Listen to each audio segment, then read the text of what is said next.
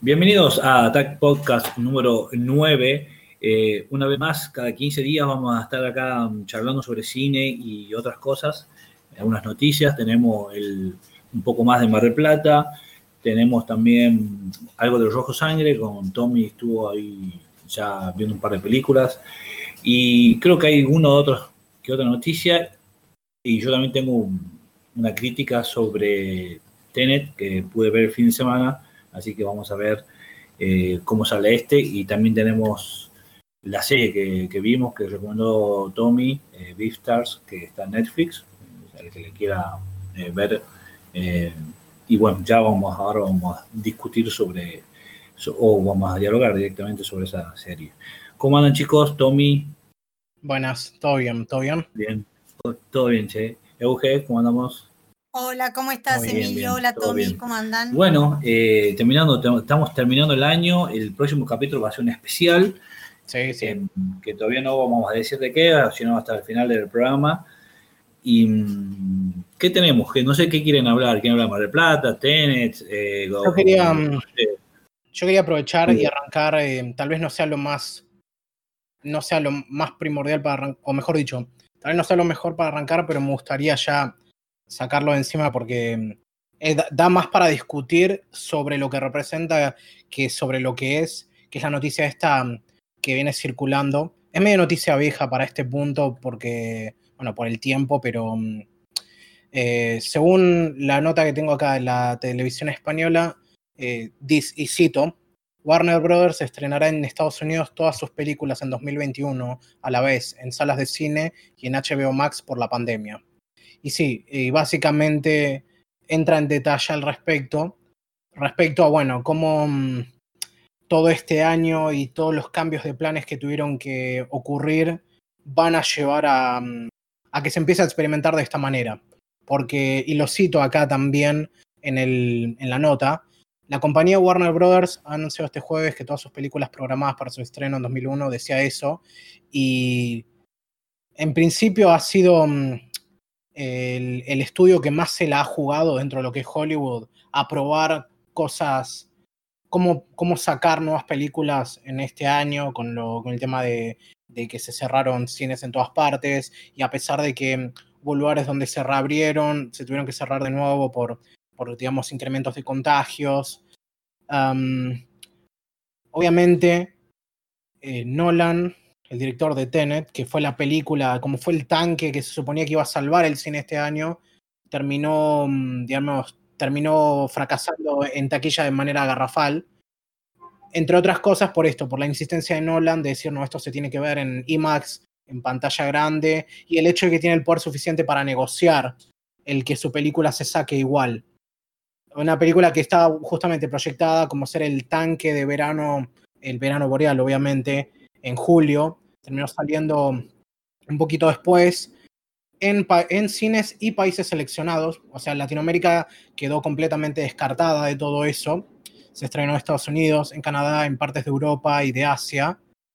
Y la respuesta fue esa, digamos, al, más allá de las precauciones y mm, de todas las cosas que, todas las medidas que se tomaron para poder proyectar la película, al final no estuvo ni cerca de recaudar lo que necesitaba para mm, ser considerada un éxito. Porque no nos olvidemos que estas son películas de altísimo presupuesto y mm, la regla es que como mínimo para ser considerados ganancia tienen que triplicar lo que costaron.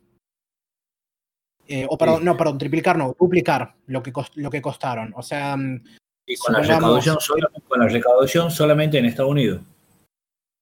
Sí, digamos, tiene un número al azar. No, sé, no creo que este sea el. no sé si este es el número del presupuesto de esta película. Pero si, la, pero si sale 150 millones, tienen que generar 300 millones como mínimo.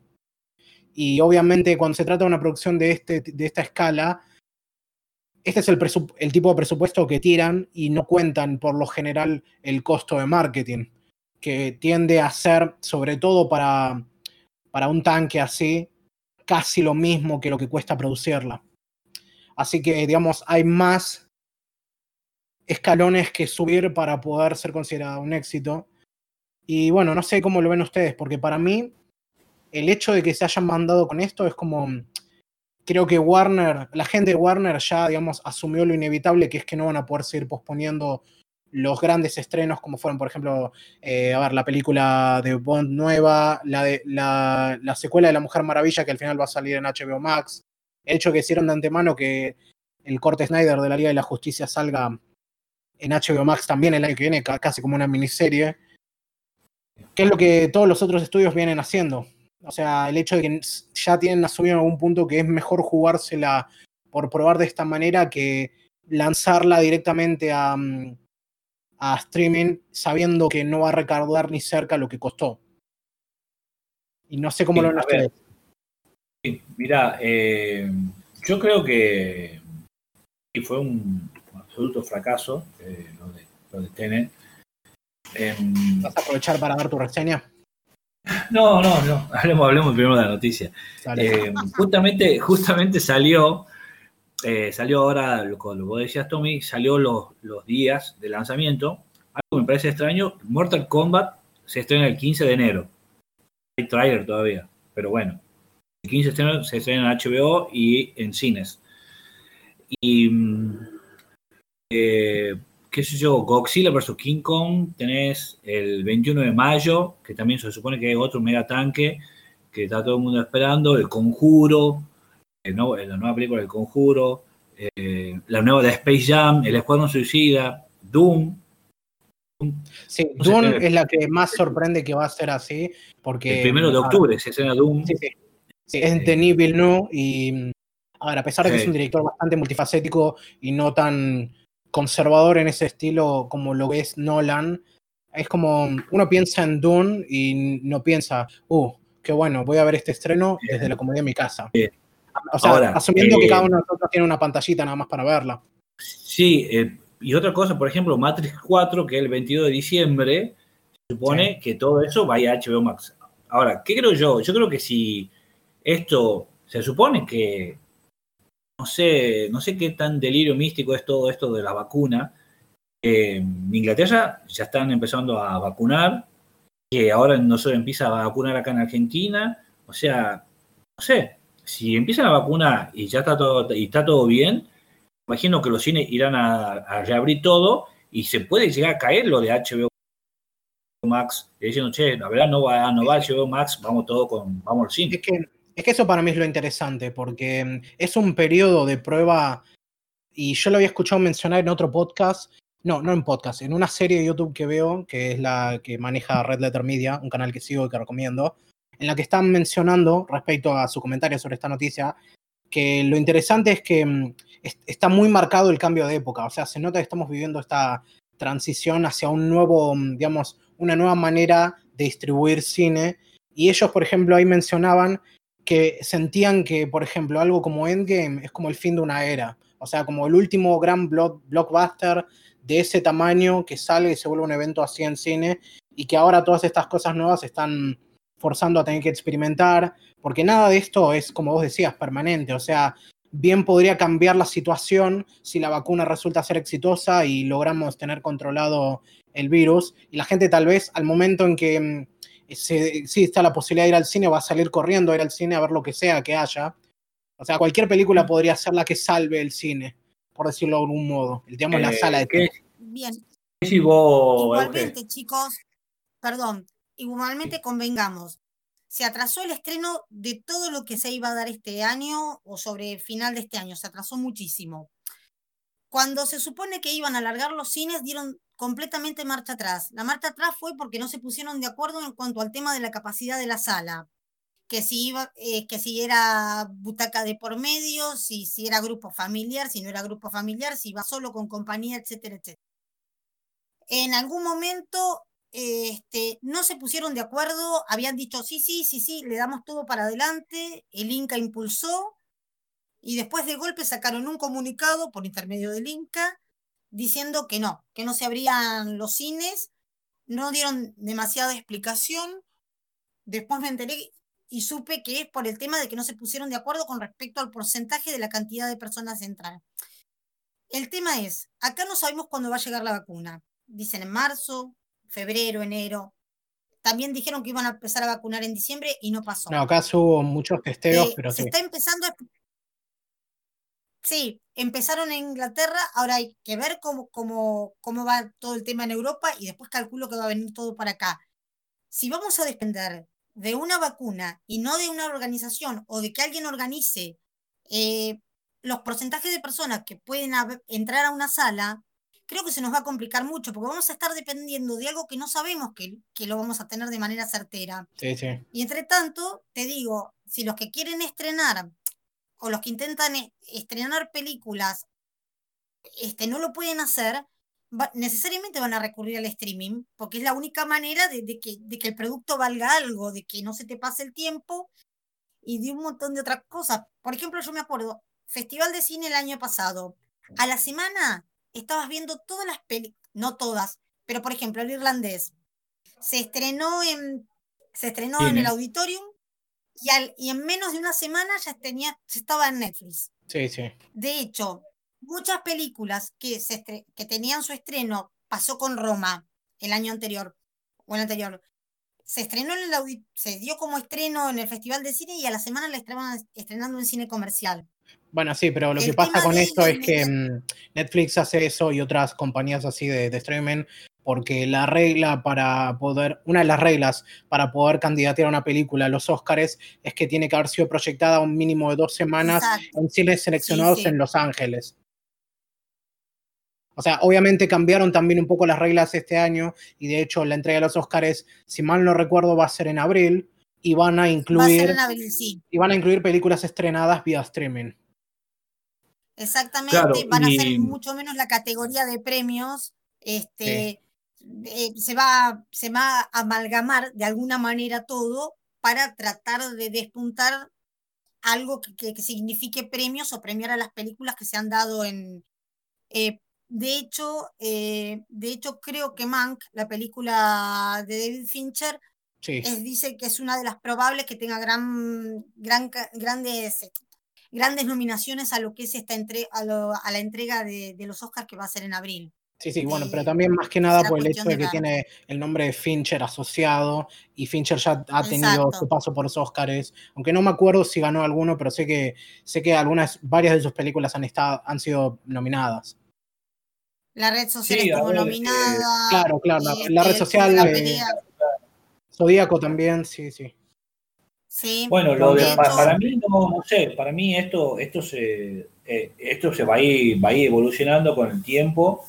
Em, yo creo que em, el problema para mí es que vos creo que si uno tiene HBO Max y dan Wonder Woman, eh, dice que va a ser solamente, vos, no sé, va a pagar, no sé cuánto sale, eh, cuánto saldrá HBO Max. Pero por ejemplo, ¿qué pasó en Disney? En Disney cuando estrenaron Mulan, pagabas 30 dólares porque era pay-per-view, o sea, estabas para verla, pero tenías que pagar 30 dólares. ¿Y qué pasó? Claro, vos pagabas 30 dólares, pero la veían 10 personas en la casa, la película. Sí, sí. Entonces, no era lo mismo que pagar por y eso. pagar, y, y pagar eh, 10 entradas, ¿entendés? Y debe ser por eso también que aumentaron el precio a 30, porque tengo entendido que la media de precio en Estados Unidos de, de boleto hasta ahora era de aproximadamente 10 dólares y le metieron ese recargo porque sabían que no podían evitar que pasara eso. Sí, exactamente. Hay que ver, y se, y se supone que en HBO Max no te van a cobrar adicional para ver Wonder Woman en 1984, o sea, es una locura. Es pérdida de 100% de plata, porque, o sea, porque, a ver, yo, si le estrenan el mismo día a Wonder Woman en HBO Max y en cine, yo me voy al cine. Ay, Eso no tengo duda. Es más, si le estrenan una semana después, espero para ir a verlo una semana después al cine. Ahora, no voy a elegir HBO Max, por más yo tengo un- yo tengo buen sonido, buena imagen, tengo 4K, tengo todo, pero si puedo ir a ver al cine con 84, voy a ver al cine. Pero el tema es que esa es tu el tema es que esa es tu perspectiva, que vos también ya sos un profesional de, digamos, del medio del cine y ves, te gustan las películas aparte de esa manera. O sea, pensándolo desde la perspectiva de la mayoría de las personas que en general no les interesa tanto cómo la ven, sino el hecho de poder verla. Cualquiera va, va, mejor dicho, no les interesa tanto si es en una u en otra, siempre y cuando sea más conveniente.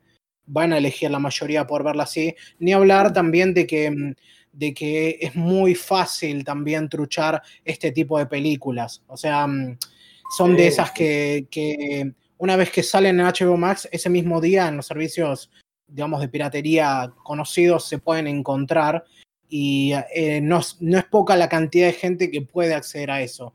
Claro, también, yo creo que una de las cosas que la que se confían es el hecho de que la inmensa mayoría de la gente o es muy vaga o no sabe cómo descargar películas de esa manera, por lo que van a, digamos, van a, van a tratar de, pasar todas esas, eh, todas esas barreras lo, lo, más fácil que puedan con tal de no tener que pasar por todo eso. O sea, lo que quiero decir es, mucha gente va a elegir, no sé, la versión de prueba de HBO Max para ver esa película con tal de no tener que dar todos los pasos que hay que dar para descargar una película cuando no sabes hacerlo. Que es, muy, que es la cosa que, bueno, Sí, sí, o sea, es lo que vos decís. Eh, sí, sí, y es lo que vos decís. La gente es vaga porque yo muchas veces recomiendo película y me dicen, si no está en Netflix, recomendé. Sí. Es más, yo por eso también, hablando, si recomiendo algo que no está en Netflix, lo paso yo. Claro, y encima, eh, y ahora te digo que aumentó eso porque ahora está pasando que gente que bajaba películas de internet, ahora les recomiendo cosas y me dice, ¿está en Netflix? No, tienen que bajarla. Mm, prefiero no. Y, y, o, sea, y o sea, y gente que bajaba, yo estoy viendo gente que sabe bajar y que bajaba. Y entonces, Netflix achanchó mucho eso eh, la comodidad de Netflix o la comodidad de Amazon Prime, que ahora también todo el mundo tiene por 300 pesos más Amazon Prime, y ahora por 300 pesos más tener Disney Plus, y bueno, y después el año, y ahora supuestamente el año que viene arranca HBO Max para la Argentina, y vamos a tener por 300 pesos más, vamos a tener HBO Max para la Argentina. Sí. Me tienen harto, obviamente, porque va a volver todo el mundo a descargar todo, porque sí, eh, si no, ya empezó eso, es lo que decía, como estamos en medio de esta guerra de streaming, como Netflix acaparó el mercado mucho antes que todos sus competidores, también mucha gente se acostumbró a la idea de en, todo está en Netflix y es muy difícil convencer a la gente en general, sobre todo a, quienes no están en esto, de decir, bueno, paga un poco más por este otro servicio que tiene esto, porque es lo que decíamos siempre, el principal problema de este sistema es la exclusividad de licencias, no el hecho tanto de que una empresa haga sus propias, digamos, producciones y sea ahí, porque por ejemplo es lo que está pasando ahora, que con el éxito de Game of Thrones, cada uno de estos servicios quiere tener su propio Game of Thrones y Netflix lo tiene con The Witcher y ahora Amazon está metiendo un montón de plata y mucha polémica para tenerlo con el Señor de los Anillos.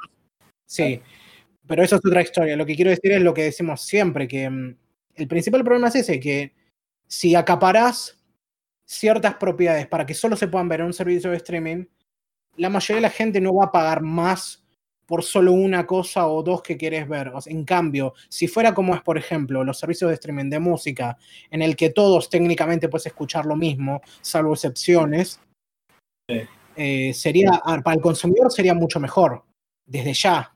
Y sería mejor también para quienes producen, porque el riesgo de piratería baja considerablemente. La piratería musical ha caído muchísimo gracias a eso. En cambio, la piratería de, digamos, de cine, de, digamos, de películas, de series, sigue aumentando por el simple hecho de que, de que la inmensa mayoría de la gente no va a pagar por todos estos servicios que probablemente, si sumás, deben costar más caros que pagar por cable.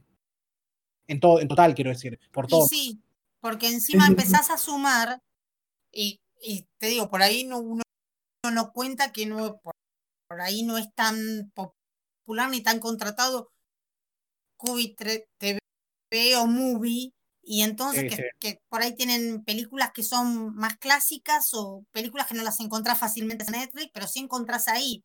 De hecho, yo, bueno, yo soy una, una de las tantas personas esencialmente vagas para bajar películas. Generalmente me enrosco, me complico la vida, por eso voy a lo fácil, o Netflix o Amazon o este en este caso Movie o cualquier, cualquier otra plataforma. Pago más porque como no me las ingenio para hacer todo lo otro, lo tengo más fácil. No me digas que no preferirías pagar Pero el tema 50 dólares al año por no tener que bajar películas. Obvio que sí, porque te digo, no me tengo que tomar el trabajo de bajar películas, el subtitulado, que me coincida el subtitulado con, la, con, el, con el mismo código de la película, que de hecho tenés un montón de maneras para bajar y un montón de gente que lo hace y lo hace bien. De hecho, yo como no me especializo en eso, ni, ni lo puedo hacer, ni, ni, me, ni busco mucho la vuelta, trato de buscar lo fácil, entonces por eso gasto plata en otras plataformas para tratar de ver todo. De hecho, de casualidad te digo, no contraté Disney porque tenía ganas de ver algo que específicamente estaba en Disney. Me acuerdo que hace un tiempo atrás, cuando estaba todo en Netflix, me dijeron, mira que en cualquier momento se acabó lo que está de Disney ahí. Me dice, apúrate a ver lo que tengas de Disney porque se va a ir todo para otro lado.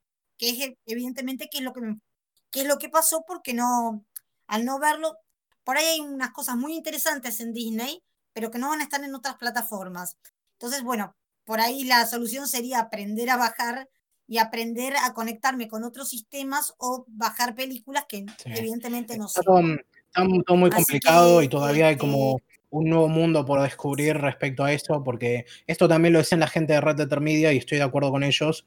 Es probable que un cambio positivo de todo esto sea que dentro del sistema de estudios vuelva la película de mediano presupuesto porque, digamos, hacer películas de tamaño endgame se, va, se ha vuelto tan caro que no se pueden costear gastarse 300 millones en una película que no hay seguridad de que pueda recuperar eso. Y en cambio va a volver estas producciones más pequeñas para públicos más mixtos, o sea, no todo exclusivamente para toda la familia o que todo el mundo pueda ver.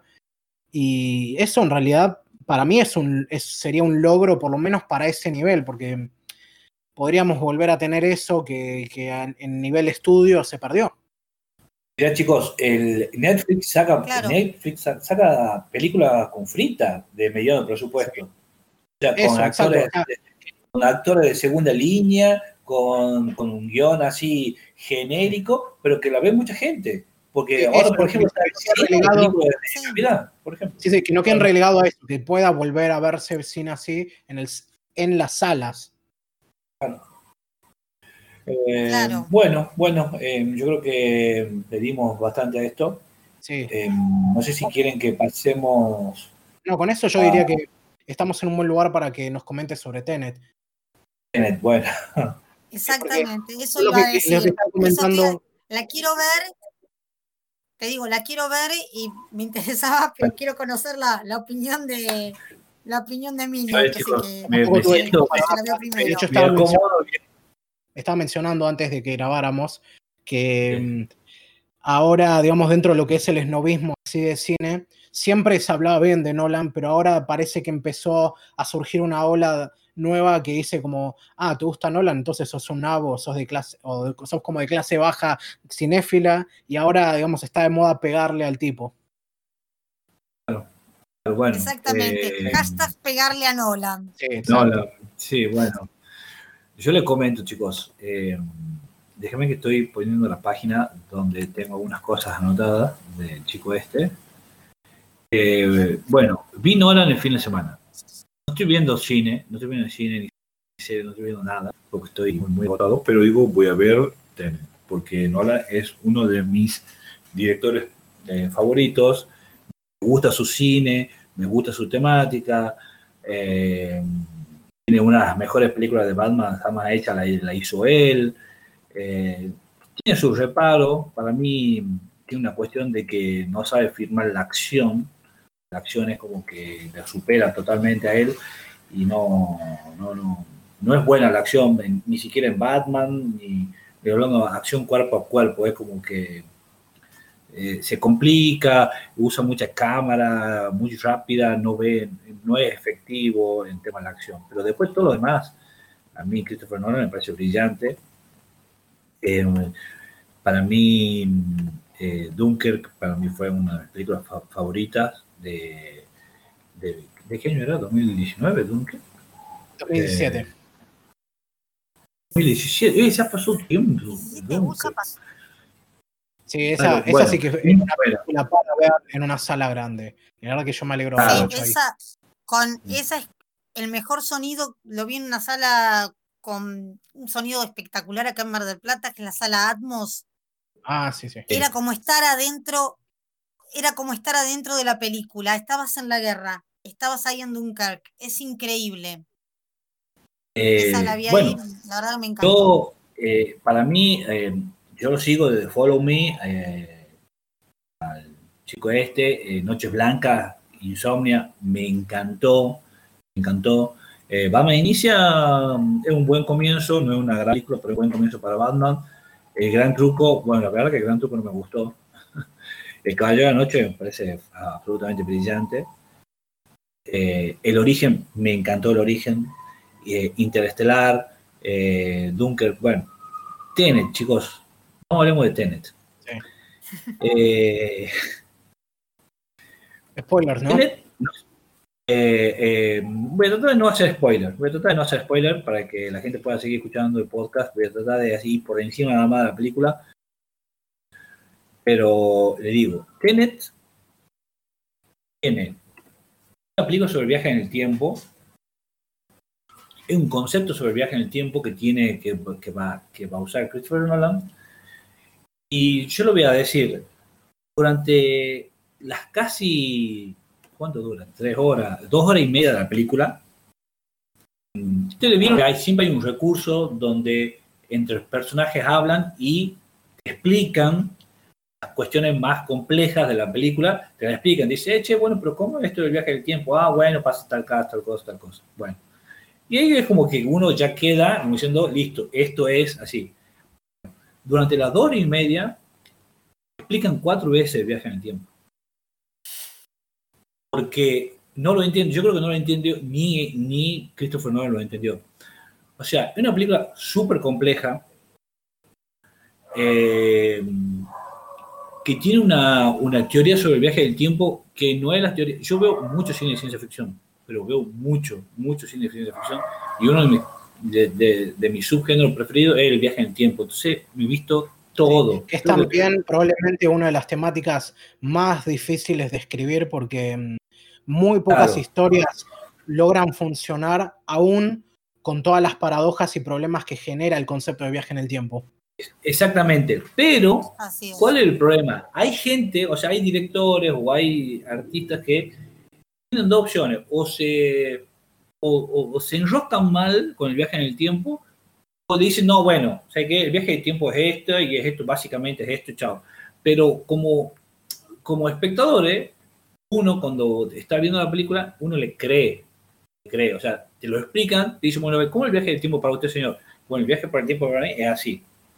Circular, o es recto, o es lo que sea, o vuelvo atrás, cama y mato a mi familia, yo no nazco, pero ¿cómo puede ser? Bueno, uno, no importa la explicación que den, uno le entiende y acepta cuáles son las reglas del juego de esa película. No importa que después en la próxima película el viaje en tiempo sea otro, porque como es todo teoría, porque no se sabe nada, entonces vos vas a aceptar la teoría que te la damos. Ahora, durante la película le explican cuatro veces a la, viaje en tiempo. Eh, no, se, no se entiende, no se entiende la película. La película no se entiende. Eh, tiene muchas escenas de acción largas. O sea, para cuando decís que no se entiende, decís que se toma estas cuatro veces para explicar el concepto y aún así no logra explicarlo bien. Exactamente. No lo logra explicar bien. ¿Y cómo será que él se debe haber dado cuenta? Porque si se toma el tiempo de explicarlo cuatro veces, porque él cuando el protagonista, eh, ¿cómo se llama el chico este? Eh, John David Washington, o sea, cuando él se encuentra la primera vez con el, con el que lo recluta eh, para toda esta campaña, le explican el viaje en el tiempo sea, van y dicen, bueno, mira, el viaje en tiempo es esto, no sé qué. Aparte, otra cosa, le da ciertos tips de cómo son los viajes en el tiempo y las cosas que tienen que usar, que después, cuando va pasando la película, se olvidan de esos tips y es como que lo vayan bajo la alfombra y diciendo, no, bueno, esas cosas que hemos dicho ya no lo usamos, ahora usamos otra cosa. Después se encuentran con Pattison y, y, Pattison le dice, che, ¿y cómo es esto? ¿Cómo es esto? Y vuelven a explicar todo el tema de eso. Es más, usan la teoría de de, qué pasa si, viajo al pasado y mato a mi abuelo, yo nazco, no nazco. Usan todas esas cosas. Después, cuando se encuentran con la chica, ¿cómo estoy con los nombres hoy? Elizabeth Dibicki, eh, ella no entendía nada qué pasaba, porque la estaban llevando de un lado a otro, no sé qué, y dice, che, ¿ahí me puede explicar esto? Y dice, sí, sí, ya te explico. Y vuelven a explicar todo el viaje en el tiempo. no se entiende. O sea, no se entiende, el final es súper confuso, no va eh, eh, es más, yo creo que se, hay una parte que está, está mal editada, eh, ellos mismos se, pisan sobre algunas cosas que han dicho al principio, después no la utilizan para el final, salen personajes así de la nada, o sea, no, no, para mí yo creo que mordió mucho más de lo que él podía de, lo que puede hacer. La película peca de soberbia, pero 100%. Eh, lamentablemente, eh, John David Washington no transmite absolutamente nada, absolutamente nada, no transmite nada. Bueno, en ese sentido también, o sea, creo que la parte, digamos, lo emocional nunca, nunca fue el fuerte de Nolan. Y creo que, creo que se notó más, sobre todo cuando dejó de escribir sus películas con su hermano. ah, puede ser, sí, sí, puede ser. ¿El guion es también de Nolan?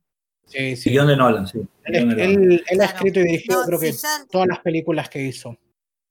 Sí. y, de si el, problema es el guion, ah. habrá que ver si el problema no está ahí, más allá de que este, no, no, no haya transmisión en cuanto a los personajes, en cuanto al tema de la emoción o que no esté bien manejado. Más allá de la dirección, por ahí la falla es el guion, no lo sé. una, cosa al respecto, una cosa al respecto que he visto es que no, perdón, sí. Sí. Eh, bueno, pero por ejemplo, si vos tenés, eh, vamos a Dunker. Sí. Dunker, para mí es perfecta. O sea, tiene una historia, tiene una base, está filmada como los dioses, a mí me, encanta, tiene una música brillante, tiene una atmósfera, tiene todo, o sea, Dunker salió fascinado del cine, enamorado de Christopher Nolan, enamorado de la historia, llegué a mi casa, me puse a leer sobre Dunker, o sea, eh, fue fantástico, ¿entendés? Y ponerle, bueno, eso es una película histórica, entonces hablemos de Interestelar o hablemos de, Interestelar, tiene que ver también media hora antes, para mí, para mi gusto, tiene que ver menos media hora antes, como que... Tal vez. Cuando tiene que ver terminado, la siguen un poco más. Y después, Inception, Inception es fantástica. Ahora, eh, tengo mis dudas si la película fracasó por COVID o fracasó porque el boca a boca la mató. Porque esta película, un espectador que no tenga un training en ciencia ficción, en viaje en el tiempo y en esas cosas, a los cinco minutos está perdido. Bueno, eh, una cosa al respecto justamente es eso, que había una, una, recepción bastante mezclada. Gente que sigo y que van con mucho, algunos la han amado, otros la han odiado y algunas críticas que escuché bastante recurrentes son que, por ejemplo, mucha gente parece estar diciendo que esta película parece más Nolan parodiándose a sí mismo. Como que es, digamos, es lo que uno es como lo que uno piensa que tiene todos los ingredientes que tiene que tener una película de Nolan. No sé qué tan de acuerdo estás vos con eso. Sí, encima yo te voy a decir, no está ni siquiera bien filmada, no tiene la cinematografía de Nolan, le falta esa alma, esa estética de Nolan, esos colores de Nolan, eh, eh, esa sobriedad, le falta, le falta, no tiene, eh, no tiene, no tiene eso. Los personajes tampoco te transmiten nada. Robert Pattinson está súper desaprovechado. la chica Elizabeth está súper desaprovechada porque sí son buenos. A mí Pattinson yo lo banco full. Me encanta. Y, la chica esta de Vicky también está, pero no, está mal, está mal, para mí está mal, está, no me gusta cómo está filmado, no tiene la, fotografía está lejos de ser de Dunker, pero lejísimo, la música tampoco es buena y mal confuso del, del, del guion. Y, y le voy a decir una cosa, eh, eh, yo sigo al, al, crítico este de Sensa Cine, que no me acuerdo cómo se llama el gallego, eh, que está en el canal de YouTube, bueno, yo lo sigo a él y más o menos casi siempre coincidimos con, con el gusto que él tiene, eso yo, más o menos lo sigo así. Cuando hace la crítica de Tenet, la veo, su crítica, empieza que la película es fascinante que es lo mejor que ha visto, que no sé qué, no sé cuánto. Pero cuando vos dices, qué raro, qué, o sea, qué tan mal puedo haber visto la película. Y cuando digo, o soy muy estúpido y no entiendo la, eh, no entendió la, no, puedo disfrutar la película porque no he entendido el guion, porque no he entendido el viaje en el tiempo, qué sé yo, lo que sea. Claro, pero él dice, en un momento dice, sí, hay un momento que uno se pierde y deja de entenderla la película. Y uno cuando pasa eso, lo único que tiene que hacer es disfrutar de la imagen. No. No. Para mí no. Eso no es cine. Yo, es como, medio como que te quedas pagando. Exactamente. Él dice, no, no, no. La, la de la película. Claro, él dice que dejó, él dice que dejó de entenderla a la película en un momento, y así que lo único que nos queda es disfrutarla de las imágenes. No, para mí. O si la ves en si la ves varias veces es frenar donde dejaste de entender y ya se perdió la esencia de ver una película. Sí, no, no. Pues se supone que eh, uno va a ver para entender, no para complicarte la vida. Sí, una eh, cosa, una, una cosa es lo que mm, una vez eh, yo había leído una, teoría sobre cine que decía que, eh, que uno cuando ve una imagen, sea cual sea, cada uno puede tener, eh, cuando descifra esa imagen, entonces para cada una de las personas va a tener un significado. Entonces, yo puedo ver Tenet y puedo entender, si la entiendo, interpreto algo, o sea, descodifico y interpreto algo. Y cada persona, depende de su, nivel intelectual, cultural, eh, lo que sea, eh, lo que sea. Creencias. Eh, creencias, lo que sea, esa persona va a interpretar de alguna manera eso. El problema es cuando no interpretas. Porque todo, o sea, nosotros tres podemos estar acá de acuerdo, como diciendo, vemos Tenet y a los tres interpretamos otra cosa. O a ver, Inception, al final de la, estaba soñando, no estaba soñando. No importa, pero el concepto lo hemos entendido. O sea, para vos va a estar soñando, para mí no va a estar soñando, listo. Pero en Tenet, no. Si yo te digo, explícamela, voy a decir, no la he entendido. O sea, al no poder descifrar, el, no, al no poder descifrarlo, eh, se, termina. Ángel Fareta, él, eh, cuando explicó el padrino, eh, explicó el padrino, hizo una charla sobre el padrino, él explicaba diciendo, yo puedo ver las manos de Corleone, y las manos del Corleone, bueno, vos vas a interpretar que está en paz, el otro va a interpretar que está pensativo, el otro va a interpretar que está muerto, el otro va a interpretar, no importa, pero una imagen, interpretación, se termina. Ahora, si vos tenés una imagen y la interpretación no llega, no hay cine. No hay cine. Claro. Sí, yo había visto una cosa, otra crítica que escuché mucho de la gente que la vio en el cine, era que mm, la mezcla de audio era tan mala que no se podía entender por momentos lo que los personajes decían porque, digamos, el sonido iba de muy bajo a muy alto, como se suele configurar para, para una sala de cine, pero obviamente hablo, hablo de las experiencias mixtas de sala de cine que tuvieron gente en Estados Unidos y Europa, de ir a un cine común o ir a un, ¿cómo se llama?, uno de estos autocines. No sé si a vos te pasó lo mismo, ¿lo viste? Eh, yo la vi con buen sonido y había partes que sí, el sonido no era bueno, pero era, por ellos mismos lo explican ahí también diciendo, no, lo que pasa es que como ellos vienen en reversa, se habla de, eh, en realidad no está hablando en idioma, o sea, pues ellos no, sé qué idioma es, y, era como que, porque hay dos, uno que van para adelante y otro que van para atrás. Entonces, se encuentra gente que habla para adelante y se encuentra, te encuentra con gente que hablan para atrás, así como, eh, como si agarra el disco y haces así para atrás. En reversa. Eh, no, no. Sí, sí, en reversa, sí. En reversa. O sea, la mitad de la película va en reversa, o sea, y, o sea, ellos primero van para adelante y la película va en reversa. Y después hay un momento que él dice, no, no, no, no, tenemos que ir para el otro lado. Entonces él empieza a ir en reversa, empieza a ir para adelante, en el, eh, empieza a ir en reversa en el mundo para adelante. No. Sí. Chicos, y después lo otro, lo último que quería agregar al respecto, sí, sí, es que mm, una crítica también que he escuchado, tal vez no tan prevalente, pero me resonó bastante, es que, bueno, se le ha criticado siempre a Nolan el hecho de que sus películas son mucho puro concepto y poca historia o pocos personajes interesantes o un arco emocional fuerte. Eh, y bueno, por ejemplo, el origen es un buen ejemplo en ese sentido, a pesar de que para mí, digamos, el costado más humano funciona porque es una película de ciencia ficción y las de ciencia ficción, las historias de ciencia ficción están mucho más centradas en el concepto y en la exploración de eso que encontrar una historia personal. lo mismo, en, por ejemplo, en Interstellar está muy bien balanceado. Y después en, en, Dunkirk, ahí, ahí la cuestión es que, digamos, el espectáculo en sí mismo ya es lo que prima, el espectáculo cinematográfico, y la situación ya te, es suficiente como para no necesitar realmente ningún desarrollo de personajes. O sea, no hay un conflicto ideológico que se presenta como en muchas historias de guerra por el hecho ves a los personajes y están demasiado preocupados en no morir como para detenerse a pensar en cualquier otra cosa. Pero acá, bueno, como había dicho antes, mucha gente le ha criticado que ha perdido mucho de eso cuando dejó de escribir con su hermano, y tengo entendido que esta película la escribió él solo.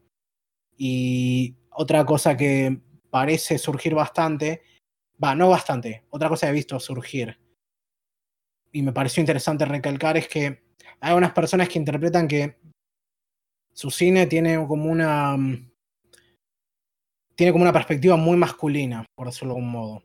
Como que mm, esa falta de emoción o de, o de cosas relacionadas a eso se dan justamente a que tiene una perspectiva muy masculina de la historia y yo no sé, es como mm, muy convencionalmente masculina puede ser, pero es como una definición que no me cierra. No sé, a ver, por ejemplo, en Tenet vos ves que que algo así se ve reflejado? En Tenet se usa, eh, hay un discurso progre, por, por, así decirlo, porque la chica, la protagonista, es una chica sometida, eh, golpeada, abusada, todo, y, está el discurso eh, feminista ahí desde el lado de ella, está el discurso feminista, no de los personajes no de los personajes masculinos, sino de ella, de ella misma, está, y está visto en todo el tema de la violencia, el género, todo eso, está, está, hay un poco, no te digo que baja línea, todo eso, pero sí hay un poco, eh, hay un poco puesto de eso.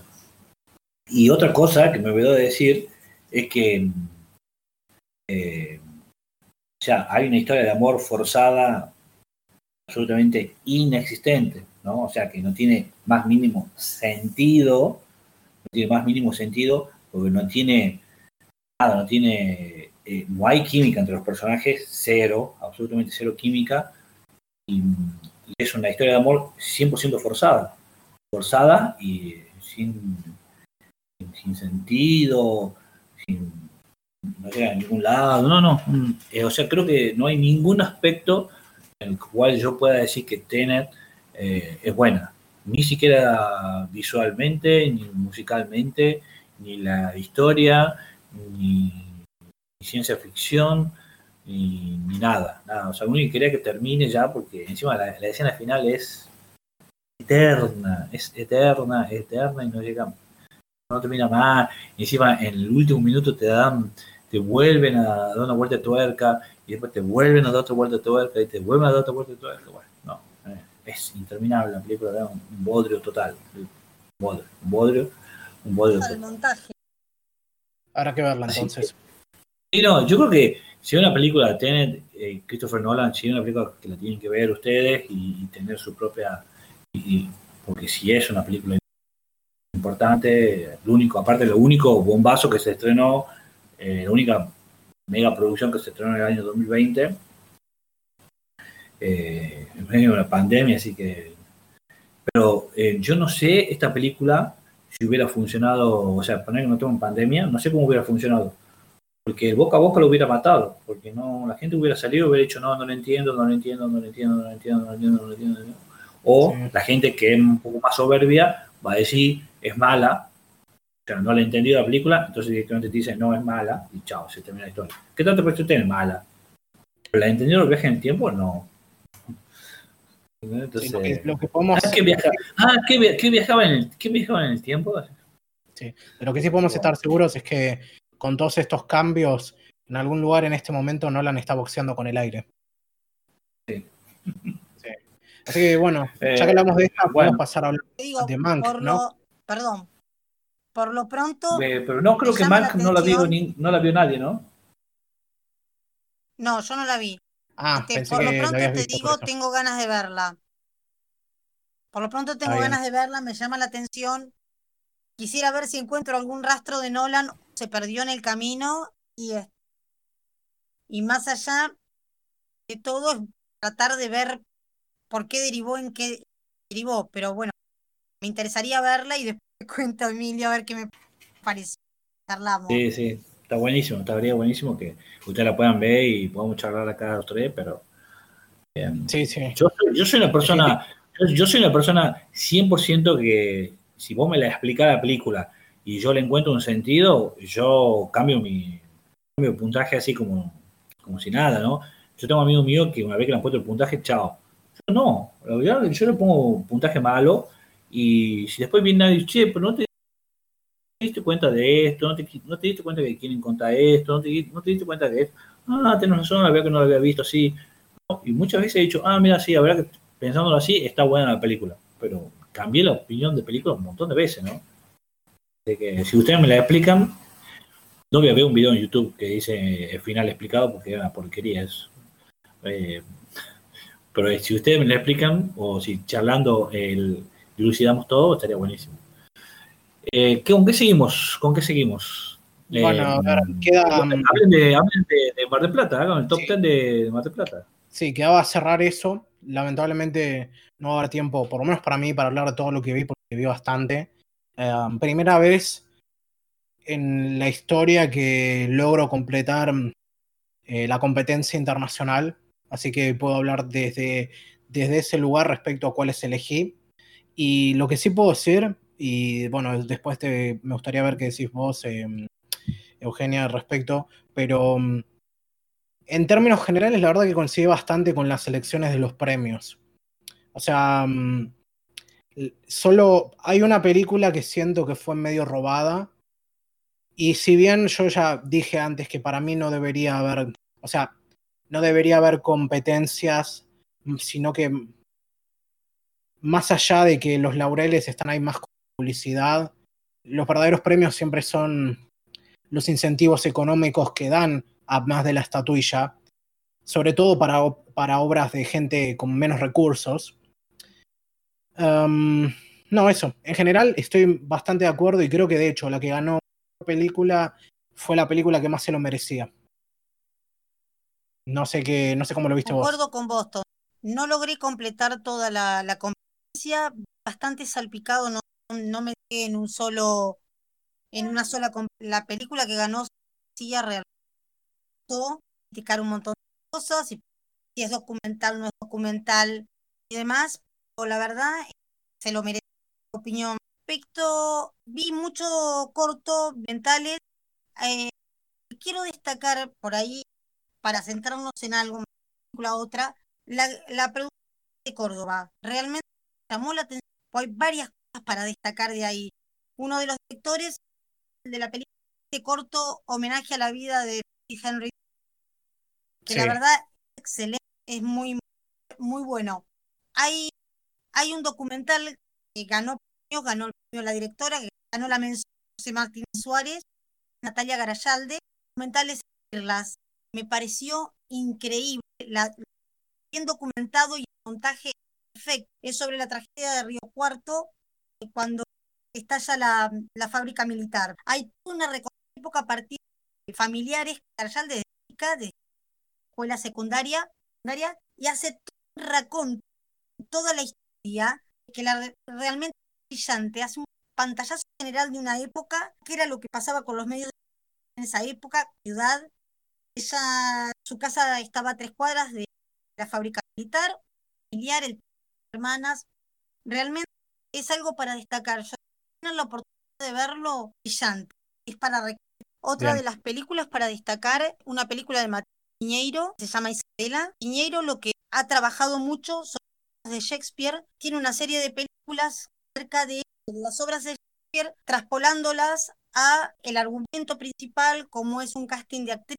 Realmente son cosas para destacar. Años anteriores también los premios Festival de por que también casual otra película que una obra de Shakespeare bueno eh, por ahí para para seguir destacando hay también hay tal llama el tiempo perdido cerca de se reúne a leer el libro de Marcel Proust en busca del tiempo la verdad que es muy bueno son para destacar de los que ha pasado el Festival de Excepto a las películas de que has, que has visto? ¿Alguna otra para destacar? Eh, bueno, yo en realidad tenía mm, un top 10 acá que quería pasar así más o menos rápido para no, no quitar tanto tiempo, o sea, para poder recapitular lo que había dicho antes.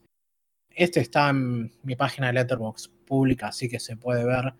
Pero en principio, yendo de décima a primera, puesto 10 tengo las mil y una, que si bien eh, no me fascinó tanto como mucha gente sí, aún así la tengo que poner porque la verdad que es bastante excepcional en muchos sentidos por la temática que trata, por cómo la trata, porque mm, esto estoy repitiendo un poco mucho de lo que la gente ya dice al respecto, pero mm, es bastante interesante y también bueno ver, digamos, una historia así sobre sexualidad y cuestiones así más, eh, más relacionadas a las cuestiones LGBT, etcétera, no, no solo representado desde el lugar, digamos, de la marginalidad de por sí, digamos, de gente de, barrio de un barrio bajo, corrientes y todo lo que viene con eso, pero sino también no, como es lamentablemente mucha costumbre en cine argentino, no está marcado desde el lugar o del drama o de la cuestión así de la, ¿cómo decirlo?, de la criminalidad, como tiene que ver cuando se habla de gente de clase baja. Y esto no es exactamente, digamos, no es exactamente una villa, es más bien como un barrio de estos armados así de la época de Perón, pero mm, sigue siendo gente de clase baja, con, con pocos recursos. Y en general, la historia, ¿cómo decirlo? No es una historia muy sólida o fuerte en el sentido de que, digamos, tenés punto por punto que sabes para dónde tiene que ir y cómo tiene que ir, pero sí tiene personajes muy carismáticos, con muy buenas actuaciones y en general es muy fácil conectar con ellos. Ah, pero creo que, creo que es una cuestión más de que desde mi perspectiva tal vez es que tal vez no me haya fascinado tanto como veo que a mucha gente sí, pero aún así me parece bastante importante y es un logro y la verdad que se merecía algunos premios más que solo los premios así de, cine independiente. Y bueno, por suerte, la, hasta donde tengo entendido, la película anterior de la directora, porque esta es su segunda película, está ahora en Cinear para ver. Con suerte, eventualmente estará también ahí, así que la recomiendo. No sé si vos la viste. Eh, no llegué a verla, quedó ahí eh, a último momento, llegué a verla. Bueno, esa es la que tengo en el 10. En el puesto 9 tengo Lua Vermela, que es em, la película gallega que tocó este, este año. Me da mucha risa, y perdón por el director, pero Lois Patiño es un nombre muy gracioso para mí. Y es una, es una película medio extraña en cuanto a que mm, vi por ahí varias etiquetas que circulaban, que era como, no sé, si Pedro Costa dirigiese, no sé, yo creo que lo había dicho en realidad, se lo había dicho a un grupo de amigos, era como si Pedro Costa dirigiese una adaptación de Chunchito. Ah, no, sí, si Pedro Costa dirigiese Tiburón también, cosas por el estilo, porque es una historia sobre un pueblo pesquero en el que un pescador desaparece y tiene, y tiene mucho estilo, o sea, tiene esta cosa de, de planos sostenidos muy pausados, pero también mucha atmósfera muy intensa. Y, y, es, y también tiene un toque medio lisérgico por momentos. La puse en puesto 9 porque me gustó lo suficiente como para querer volverla a ver, pero no he tenido el tiempo en el momento en que estaba, ni he conseguido, no he podido conseguir una copia tampoco, así que por ahora está ahí medio pendiente de una segunda revisión para saber qué es lo que quiero hacer o qué es lo que pienso completamente de ella, porque hay muchas cosas que también siento que se me pasaron mientras la vi, a pesar de que solo duraba un poco más de 80 minutos. ¿O la viste? Sí, tú, eh, sí, la vi y necesito volver a verla, porque es otra cosa que no me... Creo que hay muchas cosas que se me pasaron por alto, no sé por qué, no sé si era por falta de atención o porque no me enganché con el tema, pero es una de las tantas películas que tengo señaladas como para volver a verla. Así que eh, coincido con vos eh, este, en cuanto al tratamiento y en cuanto al tema de, sí, escuché el mismo comentario de vos acerca de si Pedro Costa la hubiese dirigido y demás. Este, pero es una película que necesito, hay un par de películas del festival que obligatoriamente necesito volver a ver, porque no me quedan, hay cosas que sé que se me pasaron por alto, no sé si es, te digo, a veces el hecho de que haya sido todo streaming y no haya sido el cine, conspiró bastante con el ritmo de un festival, en, mi caso, por ahí no en el de otros. Y por eso hay cosas que necesito volver a verlas, hay cosas que sé que se me pasaron. Sí, sí. sí, probablemente, pero igual me ha ver de que haya sido de esta manera porque pude, haber, pude ver mucho más de lo que me imagino podría haber visto en otro momento o tal vez, bueno, más oportunidades para ver más cosas distintas, a pesar de que eh, no... Coincido, coincido en eso, Tommy, porque te digo, también pude ver más cantidad de cosas que las que habitualmente uno puede hacer eh, de manera presencial. Este, Poder estar viendo una película a las 2, 3 de la mañana o a las 12 de la noche o a, o a las 10 de la mañana o a, la hora que quieras, este, la, verdad que sí ayudó bastante en cuanto a ver cantidad de películas y de poder optar, de no tener un horario fijo para verlas. Sí, este, Eso, eso, lo, eso fue lo bueno, creo que realmente en este festival. Y que por ahí, si se hace presencial, uno va a extrañar, porque el ritmo que uno pudo adquirir en esta fue precisamente que podía optar verla dentro del rango horario, desde que se comenzaba a dar la película, dentro de las 72 horas siguientes, te daba la posibilidad de rever ciertas cosas o de ver dos veces si querías ver una, una película. Ok, sí, bueno, puesto 8 puse Nosotros nunca moriremos de Eduardo Crespo, ya que estoy mencionando los nombres, debo mencionar que la directora de Las Mil y Una es Clarisa Navas, que y sí, sí, y algo que algo que medio es súper interesante para mí el hecho de que metí muchas películas argentinas, cosa que no suele pasar eh, para mí, por el tipo de películas que suelo ver y cuáles vienen al festival o cuáles compiten. Pero mm, la verdad que me alegro mucho de que haya sido así porque hay muchísimo muy bueno. Y me gusta también lo mucho que se ven representadas distintas, o por lo menos que sentí ver representadas distintas provincias ahora, en el caso Corrientes anteriormente y ahora con esta Entre Ríos, que es esta historia básicamente de, de una familia, una mamá y, su hijo que tienen que hacer el duelo respecto a un hijo que, que, que encontraron muerto. Y no hay mucho más que eso. Y obviamente lo primero que va a saltar mucho, que mucha gente aprecia, es la cinematografía, que fue hecha por una profesora de la FUC, que no me acuerdo cómo se llama, pero gente que conozco que estoy ahí, la, parece que la, respeta bastante en ese sentido y es la verdad que bastante buena. Y mm, para mí es una película que se aprecia mucho desde lo que se siente en ese sentido. digamos, qué es lo que se siente, que mm, no hay una trama muy pesada, muy interesante y hasta nada, no hay nada realmente en especial cuando pensás, ah, bueno, es una historia de duelo. Lo especial más bien es la manera en la que está tratado, que es algo que no me imaginaba, o mejor dicho, no recuerdo haber visto de esa manera y bueno, también un poco mm, qué bien que está hecho, cómo hacen ver el paisaje litoraleño, de esta cosa de pueblo. Y tiene una escena con música extradiegética que es una de mis favoritas de lo que viene este festival, que es algo que no solo ven este tipo de películas que tienen un toque más naturalista, en el que no meten música extradigética. Vos sabés, Tommy, que eh, me gustó muchísimo esa película. Opino igual que vos que lo que creo que tuvimos oportunidad en este festival es de ver más cantidad de películas argentinas, que es lo que uno no opta, porque generalmente uno opta por lo extranjero o por este, ver otra clase de películas o viene algún tanque de Estados Unidos o en particular algunas películas de, de otras nacionalidades o, digamos, lo que suele pasar, digamos, el director privilegiado de turno que puede hacer cualquier cosa y la gente se lo va a aplaudir.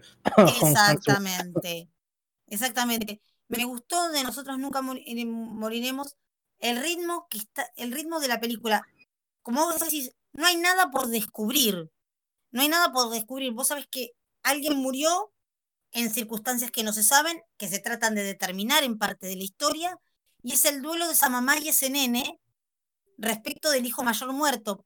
Este, tiene un ritmo, una, y tenés razón, la cinematografía, la manera de, la fotografía que tiene esa película es bellísima, la manera de mostrarlo, tiene un ritmo bastante, a ver si lo explico, no lento, pero es, se toma su tiempo para que vos sientas que están sintiendo esas personas. Sí. Se toma su tiempo para desandar lo que es ese duelo, es, me pareció muy bella, me pareció muy redondita la historia, no, no tiene grandes estridencias y, mm, y las actuaciones son impecables. La verdad que me gustó mucho. Este, No recuerdo la directora, pero la verdad. El director este, Eduardo Crespo. El director, perdón, Eduardo Crespo. Y no, pero mención especial. de fotografía. Sí, mención especial también en ese sentido a Romina Escobar, que hace la mamá. Eh, es, es, increíble esa mujer. Increíble. Y bueno, pasando, en puesto 7 tengo a Vicenta, que es em, una película animada, bueno, una animación medio, medio difícil de clasificar, de stop motion de Dario Doria, que habla del caso, de un caso de, digamos, de relacionado al aborto y el escándalo y un escándalo que se dio a mitad de los 2000 cuando una, mm, una chica discapacidad, con discapacidad mental, eh, digamos, discapacitada, eh, fue violada por su tío y, se y, su familia pidió que, digamos, pudiese tener un aborto. Y todo lo que tuvo que, todo lo que pasó entre medio, creo que lo único que puedo decir es justamente lo que escribí en mi reseña acá de, de, de Letterboxd, que es citando a un amigo mío, que es me violentó la inoperancia completa del Estado, como siempre. No es, no mucho más que decir para eso. no me, me descolocó un poco que sea Liliana Herrero quien, digamos, narra toda la situación, porque, mm, no, digamos, no me gusta mucho en general ella, no como persona, sino como música, porque no me gusta su voz, y pero toca con muchos músicos que me gustan. Pero acá su voz, la verdad que la manera en la que lo narra me pareció que funcionó bastante bien. Y lo particular de la animación acá es que realmente no hay animación en el sentido de que todo está hecho en stop motion con muñecos de, arcilla y todo, pero no se mueven. O sea, todo está armado en modo en el que se mantienen estáticos. Y lo que más me, llamó la atención más bien es no tanto eso y no tanto también, por ejemplo, el diseño de los personajes, que obviamente están, esto es un documental en realidad y está basado en personas reales. Y si sus diseños son un poco toscos, pero lo que más me llamó la atención y me pareció impresionante es qué bien recreados que están los escenarios. O sea, se nota que es, son escenarios armados para justamente para una película animada y todo, pero asombra lo mucho que se acercan a esos entornos reales que todos conocemos. O sea, por ejemplo, los pequeños detalles de los, de los afiches y, y trípticos pegados en, no sé, en los pasillos de, de un hospital en el Alcornoque que está puesto ahí, o, cómo están apiladas los distintos archivos en una fiscalía, y la manera también la que, en el desgaste que ves también en los edificios, o sea, una atención al detalle impresionante, pero esta decisión, digamos, de no mover a los personajes, obviamente se puede tomar de distintas maneras, pero yo creo que por lo que es funciona, y aparte la película es relativamente corta, es una hora, pero logra comunicar muy bien todo lo que tiene que ver respecto al caso. Bien, vos sabés que lo que me llamó la atención fue precisamente eso, que no se movieran. Este, otra cosa que me, llamó muchísimo la atención, el nivel de detalle. El nivel de mm. detalle es increíble con la observación que vos hacés de los afiches, las cosas, de, recrear los, los lugares exactamente iguales. El tema que por ahí este, el hecho de que no se movieran, me, digamos, me, movió un poco el eje, pero nada más que eso, creo que la película da el mensaje que quiere dar. Este, se está tratando el tema del aborto ahora nuevamente, así que es como poner sobre el tapete otra vez un tema que ya se viene hablando hace bastante y es un caso que fue archi recontra comentado, fue tremendo, todo lo que rodeó ese caso fue terrible y como vos decís, la inoperancia del Estado y el hecho de no encontrar una solución es, te digo, es devastadora. Pero bueno, yo creo que la, la, la, película tiene su efecto, no sé si seguirá algún recorrido de festivales, pero bueno, este, le auguro un buen destino. Creo que esta está ahora en Cinear, así que se puede ver. Creo, voy a abrir, voy a tener acá a mano eh, eh, Cinear abierto. Tommy, discúlpame, me parece que hasta el 10 en Cinear hay un montón de películas que se dieron durante el festival que hasta el hasta esta semana sí que estaban para verlas. Yo tengo acá Cinear abierto y lo que veo que hay del Festival de Mar del Plata son edición ilimitada, El País de las Últimas Cosas, eh, especial 35 aniversario, que creo que debe ser una selección de cortos, La Sangre en el Ojo, Las Motitos, Las Siamesas, Mamá, Mamá, Mamá, Medium, Nosotros Nunca Moriremos y esta, Vicenta. Ahora, ¿cuánto tiempo va te cuento. No lo sé, pero bueno. Este, vi, eh, sí, no sé si... Estamos este, grabando esto a 9, de, a 9 de diciembre, así que si para cuando sale este episodio ya no están, bueno, lo lamentamos. Exacto. Eh, por ejemplo, Las Siamesas es otra de las películas que a mí me llamó la atención, que me gustó. Este, la dirige Paula Hernández. Este, he visto otras películas de ella y tiene la, costumbre, bueno, esta es la relación entre una madre y una hija en un viaje que van a la costa, a la ciudad de Necochea. Van a, van a, a, ver unos departamentos que pertenecían al marido de una de ellas y al padre de una de ellas, obviamente. Y lo que tiene Paula Hernández te, te ubica la, la vida familiar de estas dos mujeres este, que se enfrentan, que comparten, este, crea un vínculo de tal manera en la historia que en un momento vos sabes que va increyendo las cosas y que en un momento va a explotar todo. Y eso es lo que pasa en la mayoría de las películas de este, Paula Hernández, donde hay temas intrafamiliares, donde todo se, se reduce y todo se, se termina dentro de un vínculo familiar. Este, es una película para recomendar, te digo, las actuaciones de mm, Rita Cortese y Valeria Lois son impecables, igual que los actores de reparto que, que hacen parte de la película. La verdad, es muy buena, es para ver y si el que la pueda ver en Cinear o en donde sea, adelante. Este, es, es otra de las tantas películas que se, que se rescatan de este festival. En el festival del año pasado estuvo Los Sonámbulos, también de Paula Hernández, que realmente es muy buena película y que es la candidata al Oscar, creo que va a ir como candidata al Oscar este año o al menos a la preselección por parte de Argentina. Sí, sí, yo la vi, la vi también allá y.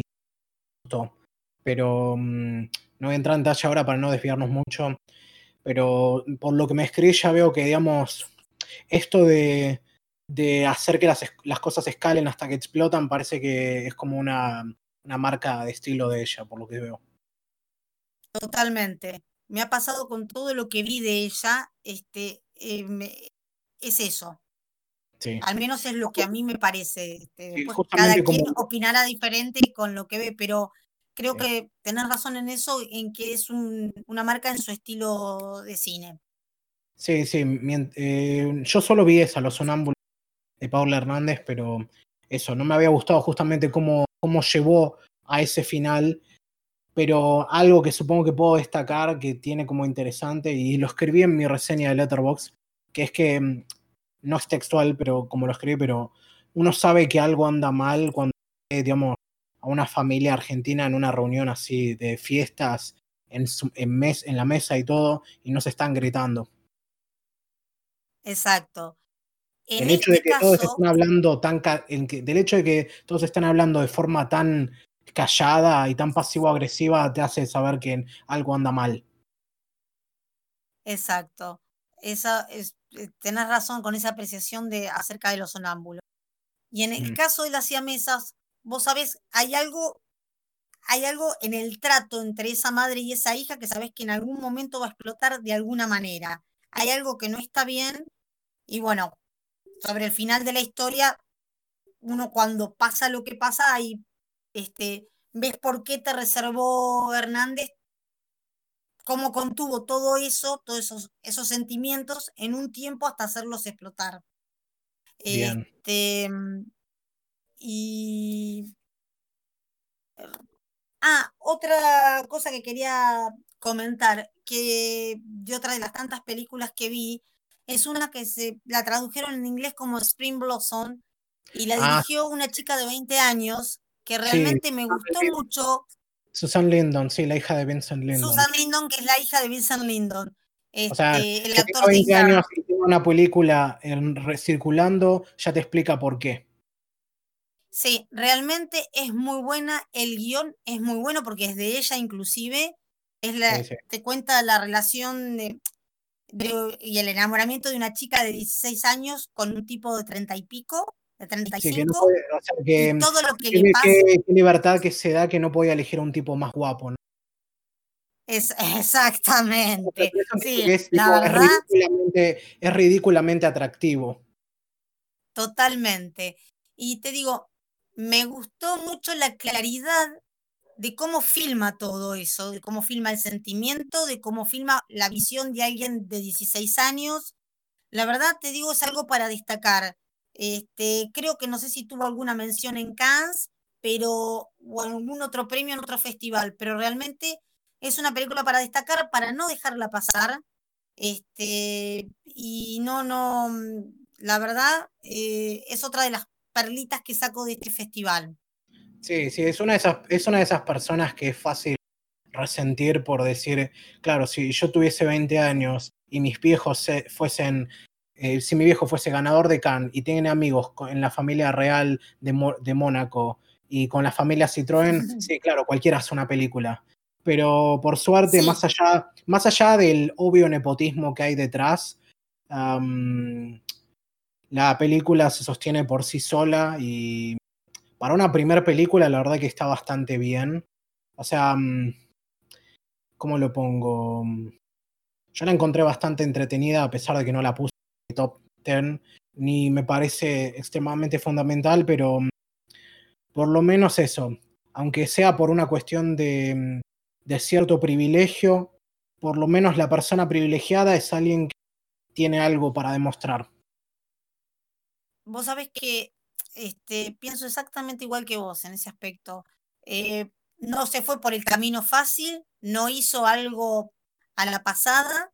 Este, es un, es un guion pensado, trabajado, trabajo bueno de actores, eh, linda, linda filmación, un lindo montaje, muestra las cosas de una manera agradable podía haber hecho cualquier cosa y con todos sus privilegios y demás. Y sin embargo se empeñó en hacer algo este, que, mm, que uno puede ver que por ahí no es fundamental, como vos decís, pero es algo que no pasa desapercibido. Sí. O sea, por lo menos veremos qué, qué hace en el futuro con esto. Así que bueno. Desde ya. Ah, hay que ver a ver qué, pero con 20 años, te digo, tiene un camino por delante, la verdad, realmente bueno. Sí, por suerte ya tiene desde dónde arrancar. Pero bueno, pasando a mi sexto puesto, puse mm, El tango del viudo y su espejo deformante, que es la película que ya había hablado en el episodio anterior, y no voy a mencionar mucho más. Em, sostengo lo que dije en ese momento, incluyendo el hecho de que hay gente que no le va a gustar nada, porque tiene algo tiene una jugada como un giro argumental, por decirlo de algún modo, que o la puede, o te la puedes bancar o te va a destruir la película para vos. Y no voy a decir mucho más que eso porque ya es como, mm, aún el solo mencionarlo ya le hace bastante spoiler. Pero yo la recomiendo igual porque aparte de esta película tiene una fuerza memética muy fuerte. Lo que, creo que lo dije también, pero es una de esas cosas que es tan bizarra que yo creo que podrías tomar cualquier imagen o escena fuera de contexto y se volvería un meme. O sea, yo me reí mucho viéndola y me entretuve mucho. Es muy fascinante también la idea de que sea como una película reconstruida, reinterpretada de metraje de una película que nunca se terminó de hace más de 50 años. Pero de vuelta, o sea, yo entiendo y respeto que haya mucha gente que se sintió un poco estafada por lo que hace la película. Bien, esa es una materia pendiente porque no logré verla, así que es algo más de lo, del festival que, me anoto para ver. Está bien. Bueno, y en quinto puesto puse Red Post on Azure Street, la de, la de Sono. Y como sé que, sé, que vos, eh, Emilio, querías verla, también no es una película realmente spoileable, pero no voy a decir mucho más que no conozco a Sono en cuanto a estilo, conozco, sé que ha hecho ciertas películas y que tiene cierta popularidad porque es un tipo que mm, tiene mucho éxito a pesar de que hace películas de una manera que en el cine japonés contemporáneo es bastante mm, personal, por decirlo de un modo. Ah, pero me gustó mucho porque en principio es una película sobre, gente haciendo una película y eso ya la mayoría de las veces me vende. O sea, las películas sobre hacer películas son muy difíciles de odiar para mí o de que me disgusten. Y esta tiene mucha personalidad y muchas cosas peculiares como para hacerla entretenida. Tiene un tono muy, muy exagerado, muy, digamos, ridículo, pero funciona. Y supongo que algo que puede ilustrar un qué es, es una escena en la que un grupo de gente laburando de extras se junta con uno de estos actores extra veterano, o sea, un tipo que ha dedicado su vida a ser extra, que ha salido en un montón de películas. Y parafraseando un poco lo que dice, el tipo habla de su profesión, de que en respecto a que ser extra es como ser, digamos, el pepino de la hamburguesa. Porque la mayoría no presta atención que está ahí, pero cuando no estás extraño. Sí. sí, no sé si ustedes vieron algo de Sono, pero esto suena como algo que haría. Sí, no, yo vi, yo vi cine de Sono, eh, a mí me, gusta. Eh, Explorers, eh, no vi todo. Eh, la, lo de Sono tiene infinidad de películas, o sea, es muchísimo. O sea, ver toda su obra es una locura, pero trato de seguirlo, normalmente trato de seguirlo. Las cosas nuevas, por lo menos, que está haciendo, bueno, esta particularmente no la vi, tengo ahí también para eh, apuntada eh, para verla, pero vamos a ver cómo sigue. cómo sigue. Sí, sí. Uh, ¿Vos, Eugenio, no la viste? No, no la vi, así que también es algo más para, para la lista de, las pendientes. Listo. Bueno, cuarto puesto, Historia del Oculto, la de Cristian Ponce. Ya hablé de esta también. Esta mm, se ganó el premio de la crítica joven a mejor ópera prima y la verdad que extremadamente merecido. Y eh, dentro de poco voy a hablar también de, mm, del Bars, pero desde ya, a pesar que no terminé toda la competencia internacional, esta se perfila como que va a ser la, mejor de ese festival. Acá, si no hubiese sido por las siguientes tres, habría estado un poquito más alto, pero mm, la verdad que ahora que la tuve una oportunidad de verla una segunda vez, me gustó muchísimo más. insisto, digamos, este comentario, con este comentario que... No, perdón. Insisto en que es la verdad que mm, es una película impresionante por el por lo, bien que maneja los, pocos recursos que tiene, porque a pesar de que ha sido financiada por, digamos, por el Departamento de Cine de la Universidad de La Plata y todo, es relativamente pequeña en escala, porque hay como muchos cinco locaciones, hay creo que menos de 10 actores y todos esos otros detalles. Y la verdad que mm, se beneficia mucho una segunda, de un segundo visionado porque la trama es compleja en cuanto que tiene muchos giros y vueltas que no se ven a la primera, pero se van revelando. Y no puedo dejar de recomendarla. Es como. Es una combinación de varios géneros. Es también de cierto estilo de película, más también de género que en la no se ve mucho en el cine argentino. Y no, la verdad que no, puedo, no me descanso de recomendarla. Ojalá, eh, ojalá tenga más reconocimiento y se pueda ver más eh, de Cristian Ponce también en lo que venga. ¿Vos no viste esa? Te digo, Tommy, estoy totalmente de acuerdo con vos. Ah. Quiero volver a verla. La verdad es una película que la vería un par de veces más. Es para desmenuzarla, es para hablarla, es para charlarla y es para verla varias veces. Este, eh, la verdad. Pero aparte también para mí funciona, funciona en un solo visionado por el simple hecho de, de que la historia es lo suficientemente fascinante y los personajes son, a pesar de que son bastante secos en la manera en la que hablan y actúan, bastante, bastante interesantes como para, como para querer ver qué es lo que pasa. Aparte, bueno, esta es otra de esas películas que te pegan por la cercanía que te generan, por el hecho de decir, yo conozco barrios así, yo, yo he visto casas de esta manera, yo conozco gente que habla de esta forma, o la manera en la que recrean este pasado alternativo de la Argentina y, y cómo ves estas publicidades que son falsas pero se sienten como publicidades reales en la tele. Sí. Este, te digo, igual, eh, como vos decís, eh, es algo para recomendar, es algo para ver, y lo mismo que te digo, no, tampoco me canso de, recomendarla. La recomendé lo que pude. Este, El tema ahora, lamentablemente, Perdón, lamentablemente eh, no puedo evitar ver como una de esas películas que, aunque quiero recomendársela a todo el mundo, ya puedo ver que hay mucha gente que aunque se la recomiende no le va a gustar.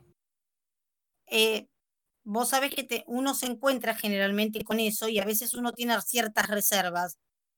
Eh, me pasa que a veces, como me fanatizo mucho con algo, quiero que todo el mundo la vea. Y como vos decís, a veces las películas no son para todo el mundo. Entonces es, uno debería tener por ahí cuidado a quién se las recomienda. Porque en eso tenés razón, no es para todo el mundo, no todo el mundo está listo para verla ni para aceptarla. Este, y uno cree que porque le gustó mucho a uno, el mundo, el mundo debe verla, y a veces no es así. Sí, pero al final del día no me arrepiento. Estamos más películas de este estilo en la Argentina. Pero no tanto que necesitamos más, sino que necesitamos más con este presupuesto y alcance. Porque ya hay gente que hace cosas así. Sí, ahora me intriga saber qué pusiste antes que esta película, porque tiene que ser realmente muy bueno en tu listado para que para que hayan eh, que esta película está en tercer lugar, ¿la pusiste? No, en cuarto. O en cuarto. Cuarto lugar. las, otras, las otras tres son también todas películas del, del, festival, por eso de vuelta estoy muy de acuerdo. Pero el tema es ese, o sea, si fuese el otro contexto, probablemente habría quedado primera historia del oculto, pero me parecieron estas, y hasta en algún punto siento que ideológicamente ponerlas un poquito más arriba. La tercera de por sí es El año del descubrimiento, eh, que es la película, el documental que ganó el premio mayor, que es de Luis López Carrasco, que es este documental que ah, ya había mencionado antes y por eso no voy a, no voy a extenderme demasiado, que habla sobre, mm, digamos, este problema que, surgió en Cartagena, que es una ciudad en Murcia, España, respecto a mm, los cambios que se dieron de trabajo y cómo se fueron cerrando muchas empresas, más que nada todas las cuestiones asociadas a mm, minería y metalurgia, bueno, no sé si metalurgia, pero sí minería, que es uno de los, digamos, es uno de los campos, eran unos campos de explotación más importantes de la ciudad.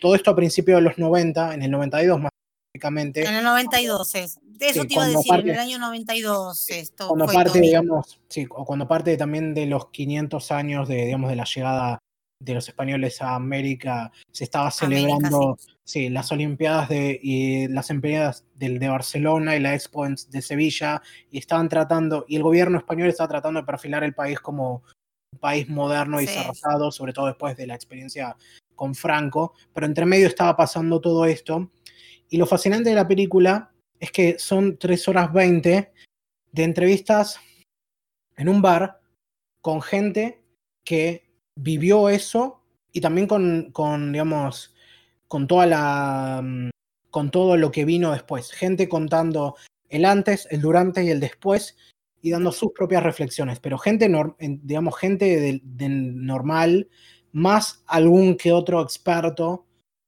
Y mm, la verdad que es un trabajo sociológico de primera, o sea, es algo de lo que cualquier persona que se dedique a esto puede agarrar y sacar mucho material de análisis. Vos sabés que me gustó mucho el ritmo de cómo está hecho, de qué manera se, se amalgamó todo, de qué manera cuenta la historia y de cómo vos podés extraer información de, esas entrevistas en un bar, este, la manera en que está puesta en, en, en, la pantalla, la manera de cómo divide, de cómo vos ves a la gente, de cómo hablan, de lo que cuentan porque gran parte también de la película está presentada a pantalla aparte. O sea, personas hablando de un lado y por el otro es, digamos, filmaciones de gente haciendo cosas en el bar. La mayor parte. Exactamente. Sí, gran parte de, toda la película. Creo que eso es lo atractivo y eso es lo que, a pesar de durar 3 horas 20, se te pasan volando. Me pasó eso, no sé si, si al resto le pasará lo mismo. Pero sí, porque son conversaciones es sumamente entretenida y como vos decís, como experimento sociológico es excelente. Para el que estudie o para el que se dedique a eso, la verdad, puede sacar muchísimo de esa película. No, pero porque aparte es eso, no es, no es un estudio desde una posición de autoridad, es la gente misma que la vive. contando su experiencia y reflexionando sobre ella. O sea, mm, los cineastas están ahí incitando, por un lado capturando y por el otro incitando a la gente a, ver qué reflexiones tiene al respecto, porque aparte hay muchas opiniones contra, digamos, que es eh, diferentes y mucha gente de distintos, de distintos, digamos, pasos, porque no es solo gente que lo vivió, también hablan de la gente que creció con las consecuencias y cómo se, y también cómo eso afecta a cómo es el panorama en España en la actualidad. Ah, lo, más, lo más fascinante y también más triste de la historia es que es extremadamente conocida por ejemplo, para, para nosotros acá en Argentina, y yo me imagino que para el resto de la gente en Latinoamérica también, esta tuvo un final relativamente feliz, pero vino con un costos muy grandes y mm, las consecuencias que vinieron después no fueron tampoco. Todo se está bien, muy bien explicado. Pero me encanta, y esto lo dijo un amigo, no me acuerdo si fue en Stoker's Podcast, pero lo más fácil, no, no, fue una reseña que dejó un amigo Sí, acá encontré la reseña, la reseña de mi amigo KAA, que lo primero que dice es, amo que la palabra capitalismo se menciona solo dos veces. Encima recién en el epílogo pasadas las tres horas. Pero todo el documental es básicamente un, un testimonio constante de personas hablando a su forma de todas las formas de precarización laboral, crisis económicas, represión y violencia de las cuales dicho sistema es responsable. Sí, es tal cual. Eso es lo que, eso es lo que dijo AA en su... Gracias por dejarme citarte, aunque no, no te pedí permiso para hacerlo. Pero no, es, es exacto lo que dice él. Es así. Este, hablan, hablas, todo el tiempo hablan de ese tema. Y recién se menciona en esos dos instantes, nada más. Y bueno, y la verdad que sí, súper merecido el premio y véanla si pueden porque no es, no es ningún desperdicio. La segunda que tengo para elegir es, eh, que elegí, mejor dicho, es Adiós a la Memoria, que también ganó algunos premios, pero se quedó con el, el de mejor guion eh, de los premios grandes, que es la película de Nicolás Prividera, que... Sí, que escribe para, mm, para con los, creo que mm, con los ojos abiertos, si mal no recuerdo, y para otras cosas. Tiene tres películas, esta es la tercera, quiero decir. Y mm, la verdad que es, es fascinante. Eh, no, mm, no sé si puedo condensar mucho lo que quiero decir al respecto porque es una película de una hora y media que habla de cosas al mismo tiempo y en ningún momento se siente como que está, a diferencia de Tenet, supongo, eh, en ningún momento se siente como que está agarrando más de lo que puede.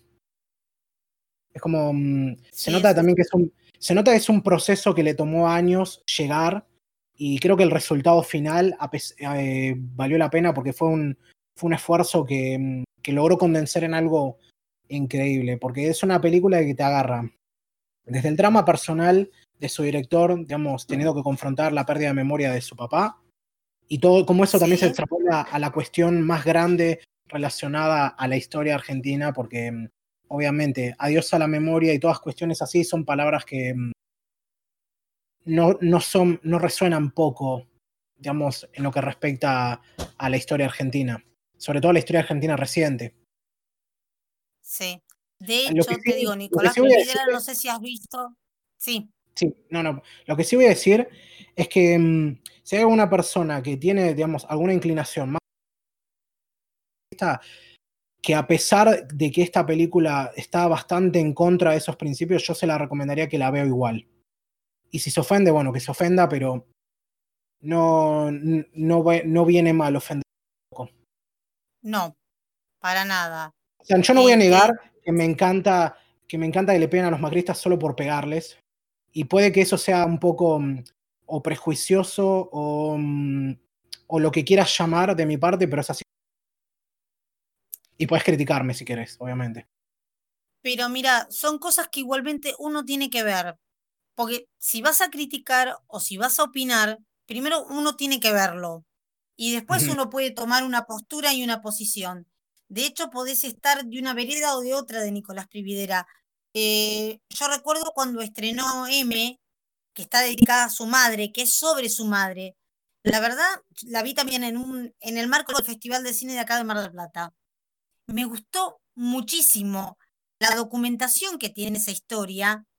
Y hay otra intermedia que no recuerdo cuál es, y esta es la tercera, que por algo él hace todo un camino familiar de reconstrucción de historia. Este, no recuerdo la, segunda película, la, que va detrás de em, M. Eh, sus películas son extremadamente personales en ese sentido. Em, porque, porque, no solo por el hecho de que él habla de sí mismo, sino también de todo lo que tiene que ver con lo que, em, bueno, con lo que habla. Él, como se dice, tiene tres películas hasta donde tengo entendido y un corto, creo. Eh, pero arrancó con M, como dijiste vos, después eh, Tierra de los Padres. el año pasado yo maté a Antoine Donel, o bueno, no sé cómo se pronuncia, perdón, y ahora es. Sí, Antoine Donel. Sí. Este, realmente es todo un camino bastante personal del director. Sí, sí, cuatro películas. Es un, es un, es el camino personal muy personal de un director como Prividera. Te digo, como, como mencioné recién, podés estar enfrentado a él, podés no opinarlo, podés opinar totalmente distinto, estar de acuerdo, pero sin embargo es alguien al cual uno no tiene que dejar pasar. Uno invariablemente tiene que ver sus películas para tomar una postura, para conocer el por qué él se para donde se para y para qué, para, para también comprender por qué él habla como habla acerca de su historia y acerca de la historia argentina. Te digo, políticamente por ahí estamos, podemos estar parados en veredas diferentes, pero te digo, una manera de aceptar y una manera también de conocer o de poder criticar y también de opinar es ver sus películas. Eh, podés estar o a favor o en contra, pero te digo, no, no, no te son indiferentes. Me pasa a mí, este, me falta ver alguna que otra cosa de, de Prividera, pero la verdad es un tipo que me llamó la atención desde la primera vez que vi sus películas. Y la verdad, te digo, es alguien al cual yo miraría seriamente respecto a su dirección y a su postura como director. La verdad que es alguien mm, que uno no tiene que dejar pasar. Sí, ya que estoy, quería preguntarte cómo percibís su trabajo teniendo en cuenta que vos técnicamente sos una contemporánea de... Eh, te digo, me gusta mucho cómo cuenta la historia. Eh, como viene diciendo, podés no coincidir, pero el ritmo que tiene eh, es casi contemporáneo a mí, no sé si es más chico que yo. Pero. más o menos por ahí. Es, pero te digo, es lo vivido y es lo que se cuenta y es, si bien a uno no le pasó y uno tuvo una historia totalmente distinta, eh, yo puedo entender su posición y puedo entender su historia. Eh, y no es tan lejano ni tan ni, ni, puedo desconocer lo que pasó porque realmente son cosas que pasaron y solo los que lo vivieron y que los que sufrieron pueden contar realmente lo que, lo que a ellos les pasó, porque eso es algo que les pasó a todos. Eh, por ahí uno durante la época del proceso era uno muy chico y hasta que vino la democracia y se pudo votar y ya uno ahí fue más consciente de otras cosas, pero, pero uno no puede negar que esas cosas pasaron. este, la manera en que se cuentan y, y cómo lo cuentan, bueno, son las posturas que tienen las diferentes personas, pero uno no puede negar, no puede negar lo que pasó. Este, te digo, y es respetable y es alguien a quien yo, yo la, verdad me pongo a ver sus películas y suelen repetir cada tanto M en algún canal de televisión y yo la veo. Realmente es alguien que me gusta, me gusta ver, me gusta ver cómo cuenta esa parte de su historia. Bueno, y como el primer puesto es también una que ya hablé y tal vez eh, no sería la más correcta de poner por el términos de formato, pero para mí lo mejor que vi en este festival fue homenaje a la obra de Philip Henry Gass. De, mm, bueno. Quiero mencionar bien su nombre porque no lo dije bien. Pablo Martín Weber. Y mm, la verdad que mm, es un corto de 20 minutos, así que técnicamente no sé si sería lo correcto ponerlo en esta lista, pero para mí es número uno simplemente porque mm, supongo que conecté, yo conecté especialmente con esto. A pesar que mucha gente que le que a mí me gustó un poquito más que la media, y hay gente que definitivamente no conectó para nada, porque vi una reseña que me gustó mucho que decía, eh, ¿cómo se llamaba? Homenaje a la obra de Philip Henry Gass, el, el obrero y parásito cordobés. Y eso me dejó bastante claro qué es lo que pensaba esa persona, pero yo simplemente sigo fascinado por de vuelta, por ser como, como algo, en, como en tan poco tiempo su director logra entrelazar un montón de cosas que a simple vista no parecen estar relacionadas. Y bueno, no por eso también había dicho, y no me acuerdo si lo dije en el episodio anterior, que es una de las cosas más cyberpunk que he visto hechas en Argentina, pero no es ficción en este caso, es especulación reales que están pasando y que van a pasar, porque mm, es medio complicado de escribir en pocos términos, pero la cuestión de la obra de Gas, digamos, un científico relativamente olvidado por por el, por el hecho de tratar de reconciliar religión y ciencia en, un en tiempos positivistas y también de, mm, digamos, de confrontación con, lo establecido muy fuertes, fue contemporáneo de Darwin. Y como eso también lo termina entrelazando respecto a, cómo, cómo se presta el futuro respecto a las tecnologías em, de la, inteligencia artificial, el deepfake, uh, los sintetizadores de voz, uh, todo este mundo digital que se va perfilando en esta nueva era y cómo mm, la realidad y se trastoca al respecto. No le estoy haciendo justicia a la manera en la que lo estoy describiendo. Creo que todavía no, no llegué a ese nivel como para poder correlacionar todo, pero mm, el hecho de que, de que mm, todavía estoy pensando al respecto y tratando de encontrar más cosas de las que se ven a superficie es lo que más me llama. Aparte que el apartado visual es bastante único, es un poco, mm, es un poco, llamémosle, simple, pero funciona y al mismo tiempo... Y a algunas personas no les gustó esto. Me encanta, digamos, me encanta la forma de hablar del tipo, del director que narra su corto, y cómo hay muchas partes que están entre escritas e improvisadas y, y, y se tropieza un poco con sus propias palabras, pero siempre reencuentra el camino y es muy satisfactorio para mí. Te digo, me partió, voy a utilizar por ahí un término no muy adecuado para un podcast, pero me partió la cabeza. El tema de la inteligencia artificial. No, eso es, más que adecuado para, para, el, para el podcast. Ese. Sí, pero me partió mal. Y rescato, como vos decís, en tan pocos minutos y qué bien empleados los recursos para contarte una historia. Este, es algo que voy a recomendarle a todo el mundo que vea y también me, va, me van a decir cualquier cosa, porque puede ser que a muchos no les gustan y capten la idea, pero a mí te digo, me dejó maravillada. Sí, pero es una de esas cosas que mm, puedes respetar completamente que a alguien no le guste, pero querés saber por qué. ¿Qué es lo que, qué es lo que ve que no le gustó? No es una de esas cosas que decís, pero ¿cómo no te puede gustar esto? Es increíble, sino, a ver, ¿por qué no te gusta esto? Tal cual. Te digo que me pareció absolutamente brillante. Y si está, está bien puesta en, en tu listado, yo hubiese puesto, no hice listas, pero de haberlo hecho, te digo, era también mi primer puesto. Sí, sí, la verdad que merecido el, el premio mejor corto y espero que esos incentivos económicos que le dan le, le, den pie para tal vez seguir haciendo más cosas, pero mm, esta es, este es el primer corto del director y por lo que veo también el primer proyecto así cinematográfico. Tengo entendido que es científico y mm, no es, este no es, digamos, su campo de trabajo, pero espero que esto, si no hace más cosas relacionadas al cine, aunque sea por lo menos, espero que el incentivo económico le ayude a financiar más eh, investigaciones. Más investigaciones, sí. Este, Por eso decía hoy, en algún momento lo dije, no lo sé si lo dije también en el podcast anterior o en, y hoy lo dije, lo recalqué en, el primer, en los primeros minutos. Me llama la atención la producción en Córdoba, el tema del semillero de directores que hay en Córdoba, la verdad, para destacar.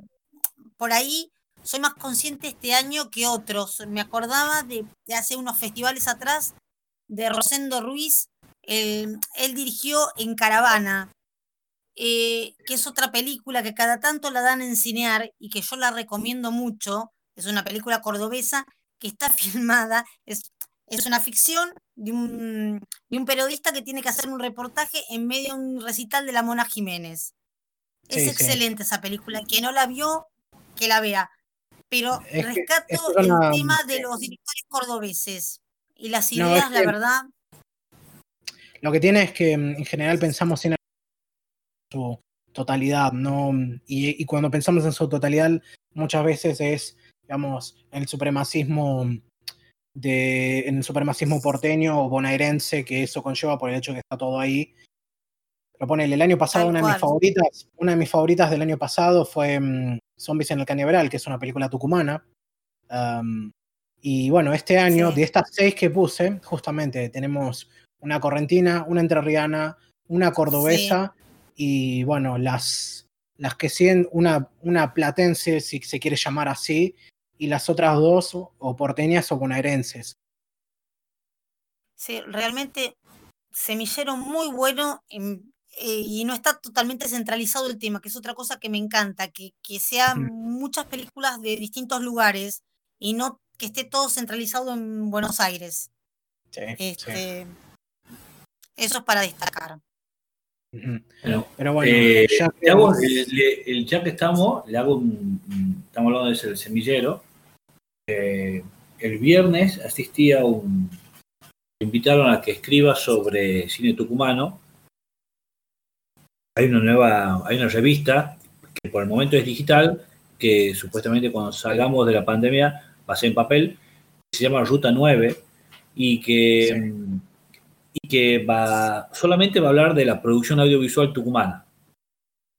Entonces, eh, va a hablar sobre cine tucumano, que ahora en este momento hay mucho, bueno, mucho es, decir, que eso no sé, hay películas que se están rodando en este momento, hay 6, 7, 8 películas que, ya están, que pasaron por cartelera, por festival, todo, hay una sinfín de, de, cortos, hay series web también, eh, y la revista esta se va a encargar de todo este eh, y justamente cuando estábamos haciendo la presentación, uno de los eh, hicieron una pregunta si íbamos a hablar de cine argentino. Solamente, entonces el editor ha dicho que no. ya hay un montón de lugares, medios, revistas, todo que se dedican al cine argentino. Y en cambio no hay nada específico que esté dedicando al cine tucumano o de última al cine norteño. Que abarca Santiago, Salta, Jujuy. Eh, entonces, por el momento, la, revista, como todavía tenemos mucho para escribir sobre cine tucumano, vamos a estar acá con este, con este tema y después seguramente lo iremos a ampliar para el norte. Eh, yo lo voy a tener al tanto, ya lo voy a ir promocionando por acá por el, por el podcast, ya lo voy a mandar los, los links para que eh, Tommy, vos si podés poner el link, yo te voy a mandar el link para que yo en la parte de abajo del podcast esté ahí el link es muy bueno eh, y, encima está muy bueno porque no solamente se va a hablar, no solamente en una, revista de crítica, sino que también vamos a tener eh, artículos donde vamos a empezar a indagar sobre la historia del cine tucumano y sobre críticos tucumanos que escribían antes, en los 90, en los 80, en los 70, ya escribían en los diarios, vamos a hacer todo un trabajo de investigación donde se va a poder ver cómo pensaban pensaban el cine eh, los críticos tucumanos en esa época. Eh, estar muy buena, yo los invito a que si pueden leerla. Yo hice la crítica sobre Bazán Frías, la historia de un crimen, eh, muy, muy buena la película. y se me pasó, bueno, no me tocó Zombie en el Cañaveral, pero estaba para elegirla Zombie en el Cañaveral, que la tengo ahí pendiente para, para verla. Así que Buenísimo. Sí, porque. Eh, bueno, no sé si Emilio. Quieren hacer un. Sí. Sí, discúlpame, ¿cómo accedemos a. para poder ver el eh, contenido? Yo, ahora voy a, paso un link ahora al grupo, pero después Tommy lo va a poner ahí en el podcast. va, a estar en, va, a estar en la descripción del video de YouTube. Exactamente. Y yo le paso ahora un link por, por privado, lo pueden compartir todo porque la, la revista es 100% gratuita, eh, así que Bien. mejor la gente lo lea y la vea. Eh, bueno, y hay también unos artículos muy buenos sobre identidad de género y cine. Hay unos artículos muy buenos sobre el archivo de Tucumán y cómo, cuál, el trabajo, cuál es los trabajos que están haciendo. Hay entrevistas. Bueno, va a ver de todo un poco y fue el primer número y probablemente vamos a seguir escribiendo eh, ahí. Eh, bueno, hagan un cierre, hagan un cierre. ¿Cuál, ¿Cuál sería tu balance final, Tommy, del Festival de Mar Plata? A ver, em, ya mucho de lo que dije al respecto, mucho de lo que pienso al respecto ya lo dije en el episodio anterior, pero la verdad que la modalidad así virtual funcionó bastante por la posibilidad de poder ver más cosas con cierta comodidad y mm, y bueno, la practicalidad de todo eso, pero espero que en el futuro exista la posibilidad de tener tipo algo mixto. Nos, me encanta el aspecto comunal de ir al cine y ver películas, a pesar de que tengo muchas molestias con el público de, de festival en general, en, por lo menos en el argentino, porque no he vivido en otras partes. Pero tener la posibilidad de, aunque sea, ir eligiendo, porque voy a ser honesto, o sea, hay muchas películas para las cuales no me dan ganas de pagar por ver, o que las veo y me digo, mm, ¿por qué pagué para esto? Verlas de esta manera me hizo decir, bueno, por lo menos lo único que desperdicié fue mi tiempo. y bueno, en ese sentido sí, espero... espero tener un balance positivo de, este Festival de Mar Sí, sí, absolutamente. Eh, espero, espero que se pueda seguir haciendo, aunque sea de esta manera, a pesar de tener que lidiar con toda la burocracia de gente que no quiere pasar sus películas de esta forma. Pero espero que mm, en el futuro se pueda evaluar, hacer un poquito de cada cosa y que, bueno, y para poder ver más películas sobre todo, porque el año que viene ya quiero comprometerme, aunque sea a ver una de las competencias de cortos, porque ahí es donde está realmente el verdadero semillero de gente nueva. Porque los largometrajes son más para gente ya hecha, por decirlo de algún modo. Descubrir, el verdadero descubrimiento está en los cortometrajes y siempre he sido muy negligente al respecto de eso. esta modalidad virtual, esta modalidad virtual ayuda muchísimo a decir, bueno, estas siguientes dos horas voy a estar viendo nada más que en vez de tener que pagar una entrada y sentarte ahí a verlos en, en una sala de cine que es menos atractivo, en general. No porque sean menos buenos, sino porque no se presta mucho. Yo como programador de Festival de Cortala, acá en Tucumán, eh, bueno, recibimos, este año vi 600 cortos. Eh, fue una locura, fue un maratónico, fue maratónico, maratónico, no tenía vida, entonces lo único que hacía era cortos. Vi 600 cortos, muchos de la Argentina y toda Latinoamérica, porque como es un festival internacional, entonces recibimos toda Latinoamérica y, vi muy buenas cosas en Argentina, vi muy, muy, muy buenas cosas. Eh, y cosas, vi, vi, las dos, eh, vi dos cosas.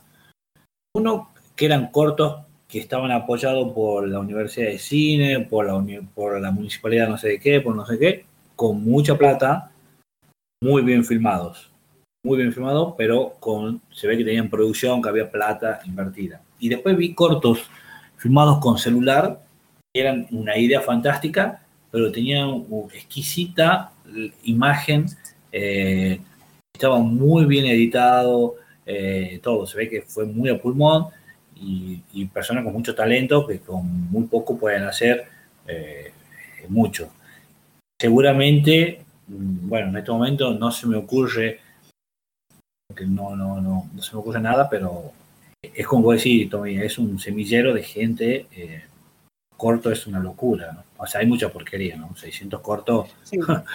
en 600 cortos vi mucho, es el campo donde es el campo donde existe la posibilidad de salir adelante porque es mucho más fácil y rentable empezar por un corto que por un largometraje.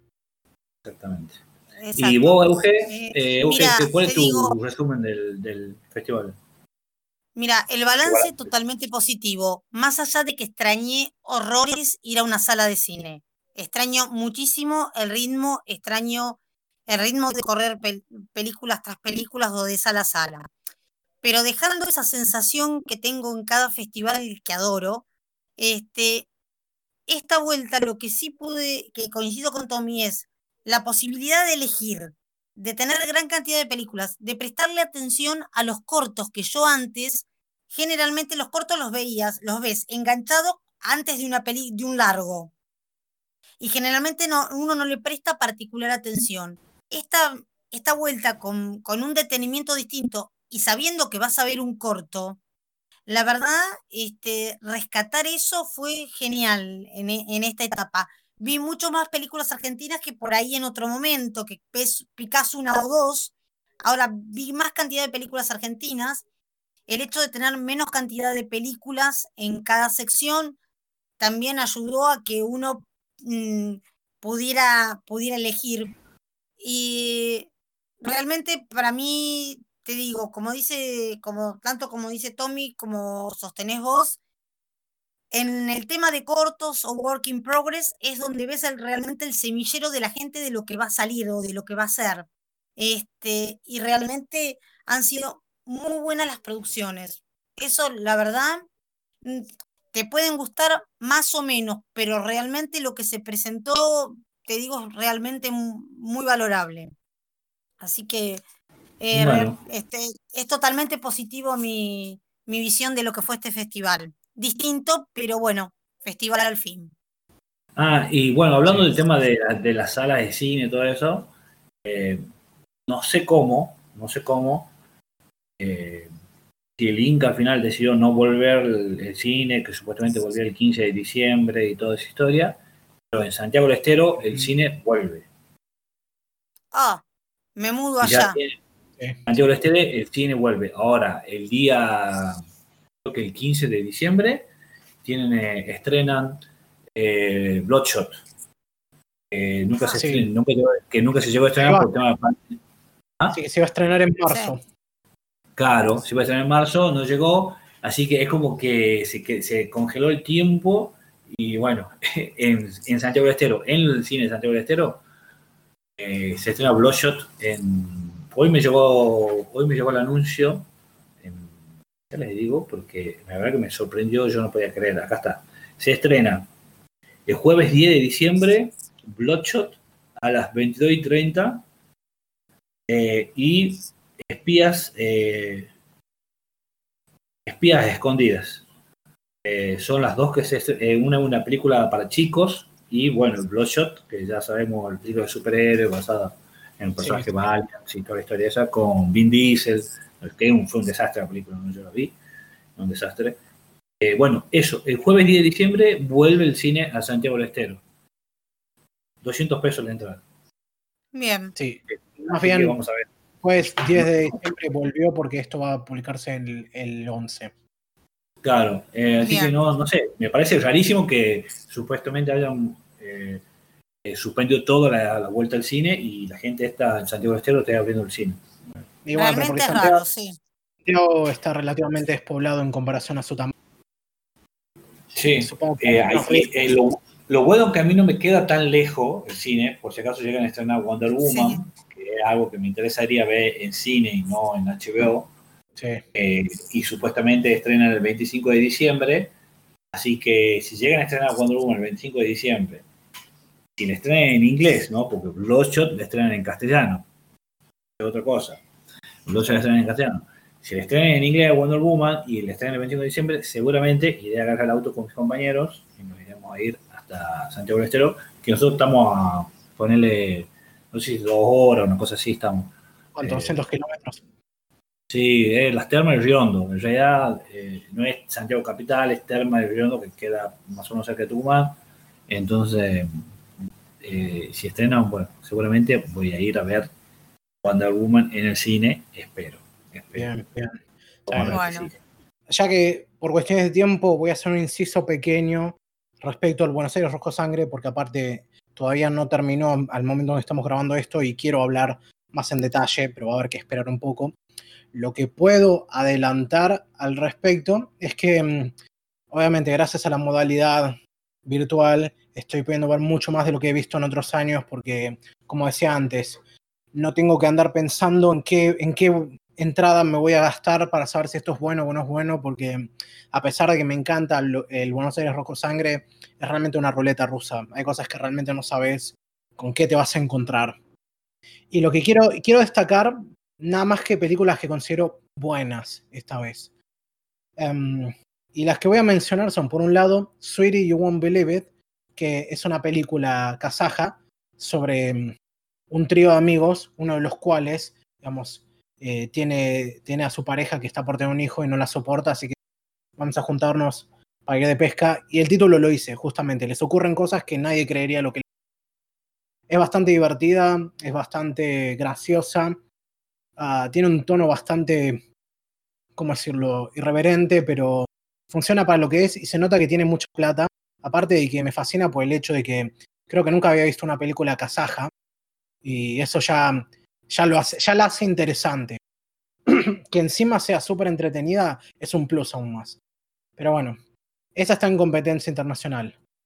Después, hay una del panorama japonés, que esta es muy, muy para mi estilo, así que es difícil de recomendarla porque puede que le disguste muchísimo a mucha gente, pero hasta cierto sentido le voy a recomendar Idol Sniper Neo. Y el título lo hice todo. Es una idol que es también francotiradora y es extremadamente estúpida, o sea, tiene mucho sentido del humor autorreferencial y se nota que está hecha con un presupuesto bajo porque mm, la edición de sonido es bastante mala, pero mm, es muy, muy entretenida y es casi... Son, es dura una hora y son solo cuatro episodios. Y yo la disfruté bastante, pero definitivamente es algo por el hecho de que la vi de esta manera. Si hubiese tenido que pagar por verla, no sé si habría sido tan amable. Pero mm, sí, esta es definitivamente bizarra. Así que la recomiendo por eso.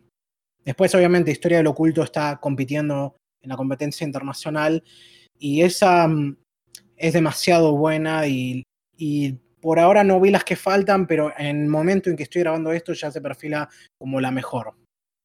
Pero no quiere decir que las otras... Sí. ¿Qué pasa? No, no sabía que estaba también eh, está en, este festival de Historia del Oculto. Sí, sí, bueno, de hecho, Cristian Ponce, a ver, tengo entendido que probablemente ha, participado anteriormente, aunque cosas, y en este caso, aparte de poner su primera película en la competencia internacional, también hizo el spot de, mm, del festival, que es el que aparece antes de cada película, y es, es animado como, como, hizo la frecuencia Kirlian y todo eso y, está muy bueno. Se puede ver en YouTube. Es básicamente la parca siendo repartidor de pedidos ya, pero yendo a buscar almas de esa manera. Y, se hace, y hace su pausa para ir al cine, puesto. sí. Después de lo que queda así de la competencia internacional, quiero destacar Fright Barry, que mm, es una película sudafricana sobre básicamente un drogadicto y padre abusivo que es secuestrado por alienígenas y uno de ellos, digamos, se mete en su cuerpo y el resto es básicamente under the skin, pero con un toque, pero como si fuera el cucarachón de hombres de, negro paseando por Ciudad del Cabo. Unos amigos míos de Stalkers Podcast, específicamente Pastor, si estás escuchando esto, hola Pastor, eh, me dijo que la película esta se parece mucho a mm, Bad Boy Bobby, que no la vi, pero aparentemente, según él, está bastante inspirada o tiene un aire. Y bueno, voy a confirmarlo cuando, en cuanto pueda, pero en principio, por lo que es, me parece súper interesante a pesar de que se nota mucho que fue rodada sin un guion. Y bueno, eso puede perjudicar la experiencia para vos. Pues será lo que será. La última de competencia internacional que quiero destacar es eh, Un cementerio de las almas perdidas, que es una película brasilera dirigida por Rodrigo Aragao, que por lo que veo mm, tiene cierto renombre en la industria brasilera. Y me gusta mucho porque mm, no sé ningún alarde de nada en cuanto a horror colonial brasilero con un toque mm, muy camp. O sea, tiene este tono ultra exagerado y ridículo que recuerda más a una película más antigua, pero bueno, hecha hoy en día con muy buenos valores de producción, bastante gore, pero de vuelta, si no compras el tono camp, probablemente no te vaya a gustar. Yo creo que está muy bien lograda por eso. Tiene algunos problemas de ritmo y estructura, pero mm, no deja de ser súper entretenida para mí e interesante, que es lo que vengo a buscar en este festival. Y la última que voy a destacar, que no está en la competencia internacional, sino que está, si mal no recuerdo, a ver, que está en la competencia iberoamericana, es em, Cabrito, también otra película brasilera, que es de Luciano de Acevedo. Y es una película repartida en tres segmentos que en esencia es el recorrido sobre, digamos, un hombre que siendo abusado por su familia, gente de campo bastante religiosa y, y con algunas cositas, y está dividido en tres partes, como dije. En un momento de su vida, después en otro y después en otro. Es algo difícil de clasificar y definitivamente no es para estómagos débiles. Es bastante más seria que todas las películas que recomendé antes pero me pareció bastante fascinante y quiero verla de nuevo en cuanto pueda. Así que mm, algunas de estas desde ya, probablemente ya no, se pueden ver, pero pueden ubicarlas eventualmente en algún otro lugar. Así que eso es lo que recomiendo por ahora. Y con esto ya cierro lo poco que quería hablar de El Buenos Aires con Sangre de ahora. Y ya quiero salir a. Mm, ya podemos ir a hablar de la serie que elegí para ver, esta vez, en vez de una película como venimos haciendo. Y lo que elegí fue Beastars. La primera temporada más específicamente, la única que ha sido adaptada hasta ahora, que fue dirigida eh, por eh, Shinichi Matsumi y está basada justamente en el manga del mismo de Paru Itakaki, que es conocida entre otras cosas por ser la hija de Kesuke eh, Itakaki, el autor de Baki, una, un manga que viene recorriendo desde hace mucho tiempo, muy popular, muy entretenido, súper recomendable. Pero bueno, Beastars es básicamente. Muchos la han comparado con Zootopia porque, porque se trata sobre una sociedad de personas animales. Y no voy a hacer comparaciones acá porque no he visto Zootopia, así que lo voy a dejar ahí. Pero es básicamente eso. Es una historia ambientada en un mundo en el que no hay humanos, en que todos, todas las personas que habitan son animales, y justamente es una sociedad en la que coexisten herbívoros y carnívoros. Y todo va en torno a cómo se construye una sociedad como tal, porque a diferencia de muchas historias similares, acá el hecho de que los personajes sean animales antropomórficos no es, no es por estética, sino por, porque en realidad trata de especular sobre cómo realmente una sociedad así funcionaría. Y entre medio de todo eso, el protagonista es Legoshi, que es un lobo gris, adolescente que está en una, una secundaria así top, la Academia Cherryton, en la, que se, en la que se vive también y todas esas cosas. es un tipo que, bueno, es un lobo, así que es un carnívoro, pero es una persona bastante introvertida y un poco insegura. Y desde él vemos, digamos, las cuestiones que tienen que ver con cómo los carnívoros son tratados en esta sociedad. Y todo arranca desde el lugar en que un, un estudiante, que era una alpaca, fue asesinado en, en el teatro de la escuela y a partir de ahí se lanza el resto del conflicto. Este evento es más bien un evento disparador y si bien en el manga, porque no, el anime no ha llegado a adaptar eso, se va a mencionar, las ramificaciones que tiene, del evento se van a ver expresas en todo lo que ocurra después. Y bueno, antes de poder seguir en la trama, quería consultarles un poco a ustedes cómo lo vieron, porque yo había dicho antes que algo que me interesaba mucho de esta serie es que en principio quería, quería ver una perspectiva de gente, en principio, bueno, no completamente no otaku, porque te, tenemos a vos, Emilio, pero más que nada gente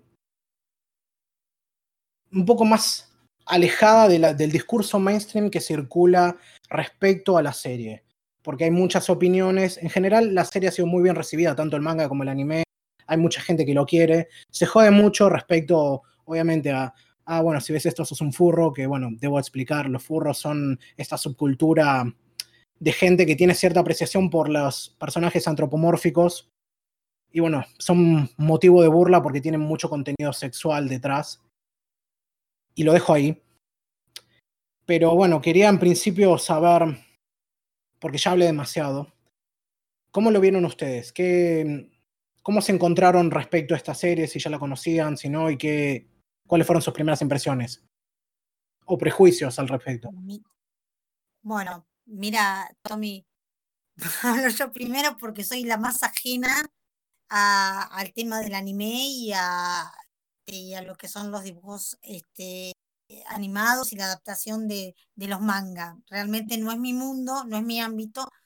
Me llama la atención como cualquier otra cosa que, que, es distinta a mí. Este, me gustó muchísimo, muchísimo. La historia tiene un guion que es muy bueno. Como vos decís, la, tiene un disparador que es un misterio, que es la muerte de alguien. Vos sabés que mataron a alguien. Es el disparador del resto de la historia importa poco llegar a quién lo mató, cómo lo mató y demás. El planteo que hace de cómo es la sociedad entre herbívoros y carnívoros, entre el tema, también me llamó mucho la atención el tema del contenido sexual dentro de la historia. Este, ahí, ahí me di cuenta, dije, esto no es para chicos. Em, y el tratamiento de, de todos los temas. Y creo que te comenté antes de, empezar de empezar el episodio, este episodio de podcast, que el guion, más allá de que, de que es un anime, bien podría estar pasando con figuras de carne y hueso, con personas, con sociedades distintas, con sociedades distópicas por ahí. Este, me gustó mucho el tema de eh, también hay un tema de bullying dentro de lo que es el colegio, este, entre los que no son iguales, dentro de los que son herbívoros, cuando no son iguales o no son de la misma clase, son dejados de lado, nada que, que no nos sea ajeno a, épocas actuales. Este, me gustó mucho el tipo de tratamiento que le dan a la historia, porque no es que es algo, eh, algo pasatista. Eh, cada cosa tiene su fundamento, tiene el porqué, el porqué de la división, el porqué de la convivencia entre las dos, entre las dos clases de sociedad, que son herbívoros y carnívoros, el porqué dentro de un colegio, por qué tienen ese ansia de ser un Beastars, eh, por qué se llega a eso, qué mérito tiene cada uno para, para escalar dentro de una sociedad y ocupar un lugar de, del manejo de hasta si se quiere un rasgo de corrupción y de cómo se intenta tapar políticamente un incidente para que no para que no trascienda más allá, nada que no nos sea demasiado lejano a nosotros. Te digo, es muy actual, el tema me pareció muy actual, el uso de los colores, las imágenes, la delicadeza de ciertos, de ciertos personajes, como el personaje de las conejas y de los conejos, eh, Em, eh, en sí de todo, todo se da en el marco de, de, la puesta en escena de una obra de teatro, es el teatro dentro del teatro, es lo que siempre vemos el cine dentro del cine.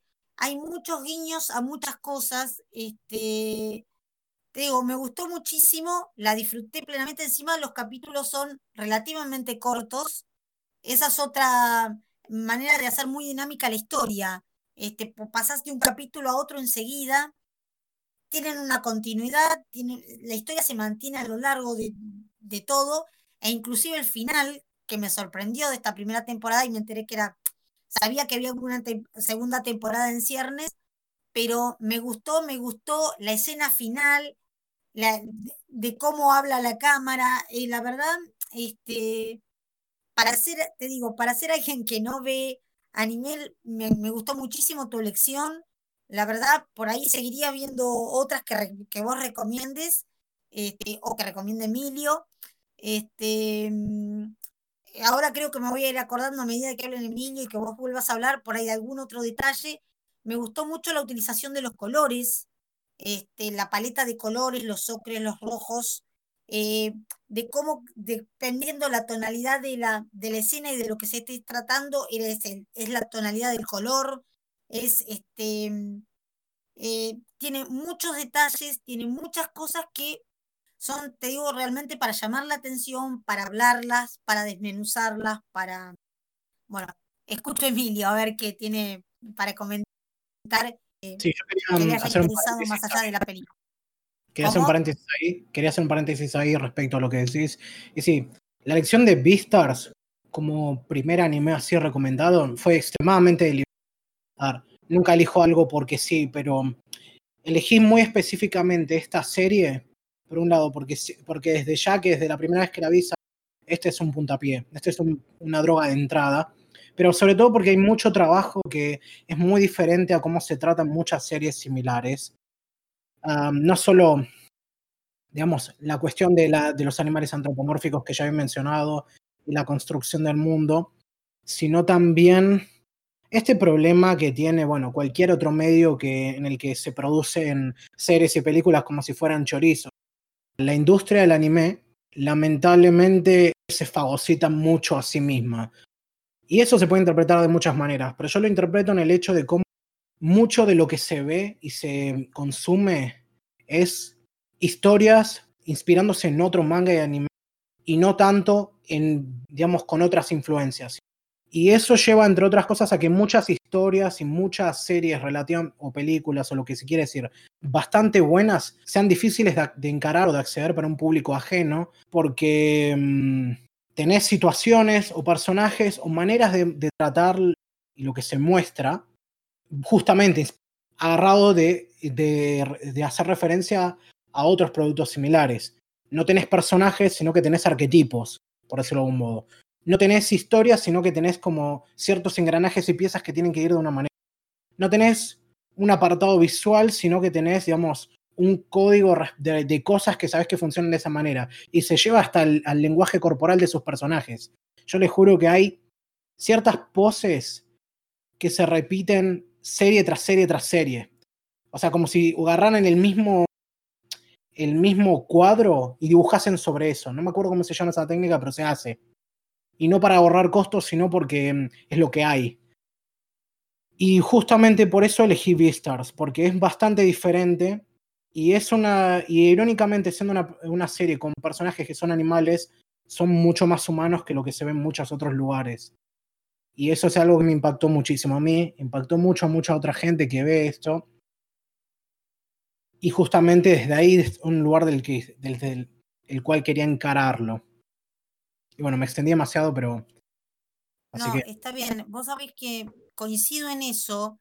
Me parecieron extremadamente humanos sus reacciones, sus comportamientos. Por eso te digo, creo que me gustó tanto porque más allá de ser animales, son por ahí mucho más humanos que otros. ¿Viste cuando decís, em, por eso decía que en algún momento, si vos traspolabas el guion con, con humanos, era, era fácilmente entendible. es una obra que claramente no bebe únicamente de, de, ver otros mangas o otros animes, sino que también toma mucha inspiración de otros medios o de la vida misma.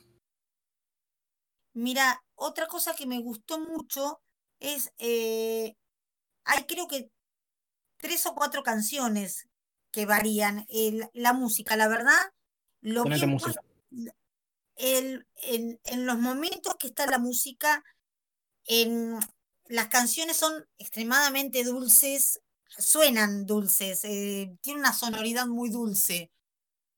Em, no entiendo demasiado, tampoco estoy muy, muy interiorizada en, en la música eh, de los animes, pero la verdad es, mm, viste cuando decís, es perfecta para, para, el momento que se usó, de la manera que se usó, y es, eh, es perfecta para la historia. No, no sé si por ahí estoy hablando una tontera, pero es, lo que me pareció. No, buena música es fácil de encontrar, pero esta serie es excepción, tiene música excepcionalmente buena también por lo personal que es. En cuanto, no conozco al compositor, pero me gusta mucho el acercamiento que tiene, relativamente pequeño, el de usar mucha, pocos instrumentos en general y muy tirado a crear melodía en vez de generar solo atmósfera.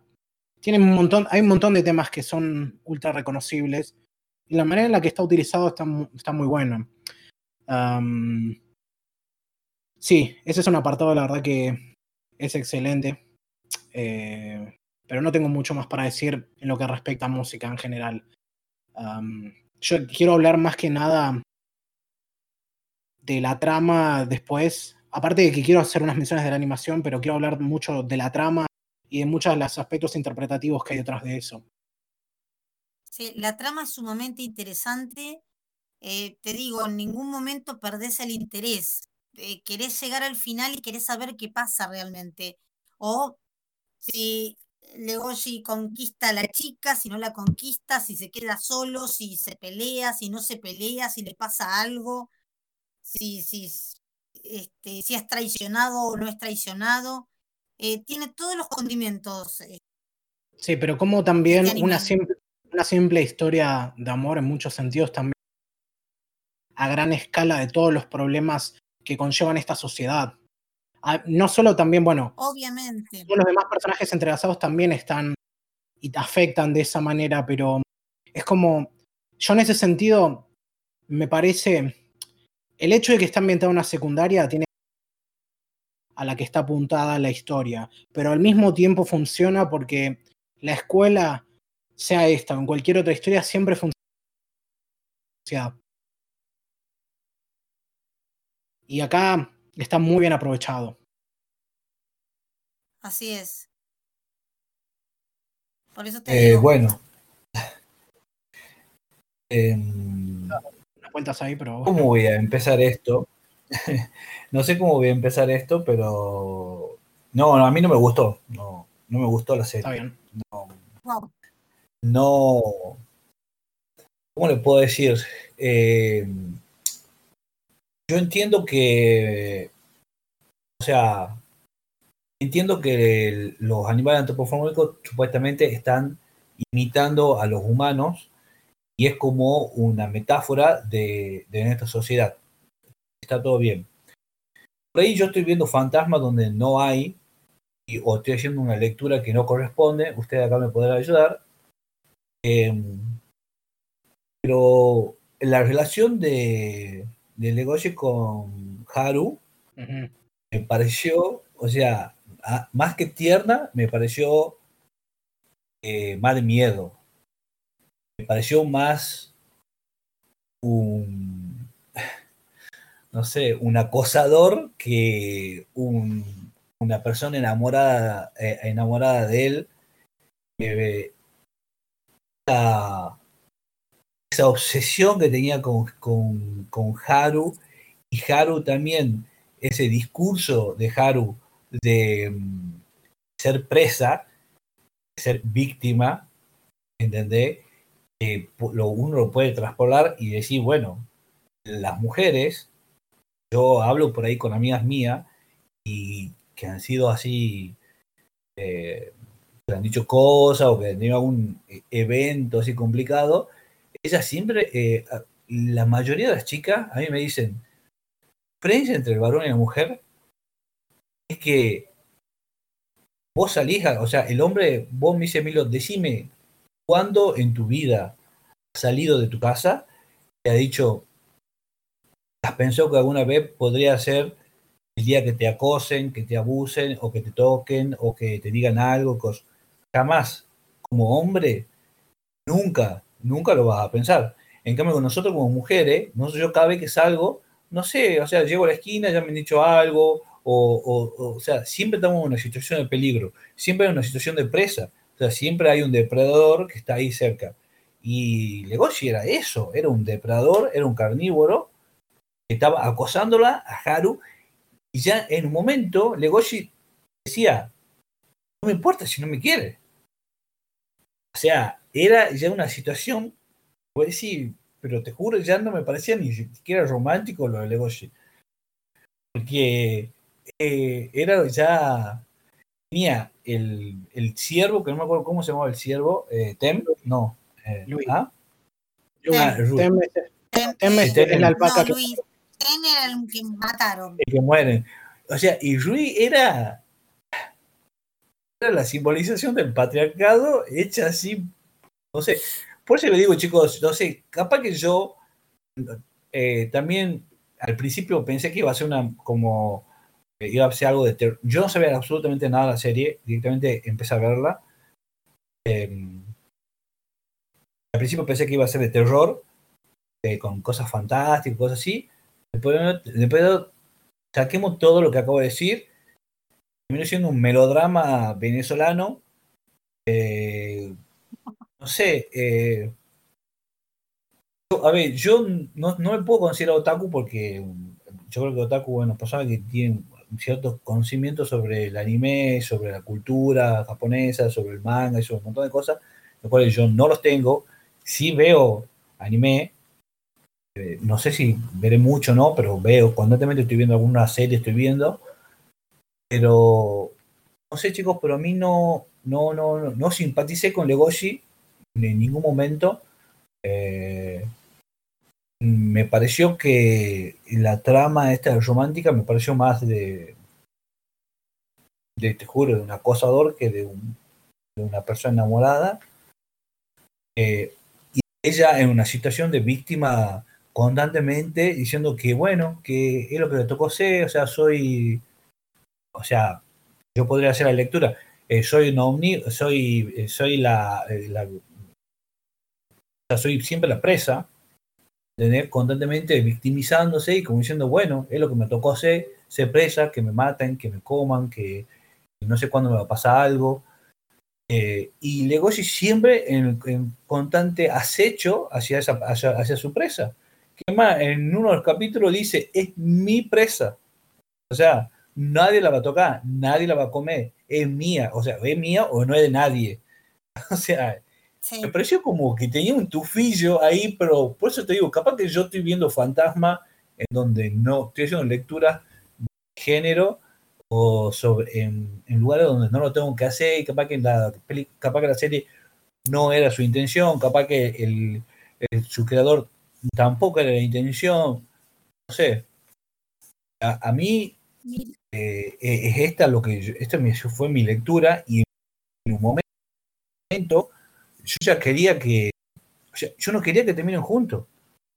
No quería que terminen juntos porque me parecía que era como el triunfo del acosador, ¿entendés? Que al final digo yo, no, que se vaya, que no se quede con nadie, porque el otro era un desastre también. Ryu era, o sea, era un déspota que no le importaba nada, que Louis que era, era, era nada, era, te digo, un machirulo, ¿entendés? Que lo había creado el padre ahí para tiene que ser tal cosa. No sé, yo quería que Haru para mí era que yo se tenía que salvar, o sea, yo no quería que, se quede con Legoshi jamás, porque decía, no, por favor, que no se quede con su acosador, porque se queda con su acosador al final. Es como cuando el, como la ley de la, ley esa que antes estaba en Argentina que eh, si vos violabas a una persona eh, y si te casaba te perdonaban, o sea, era una es una locura, ¿entendés? Como diciendo, ah, bueno, has violado a, la chica, pero bueno, si te casas, te perdonan. O sea, no sé, chicos.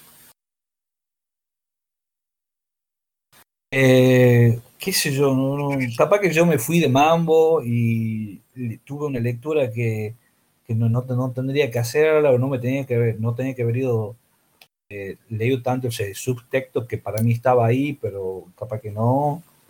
Eh, eso me pareció, en respecto a mí, a la trama, me incomodó bastante esa, esas situaciones.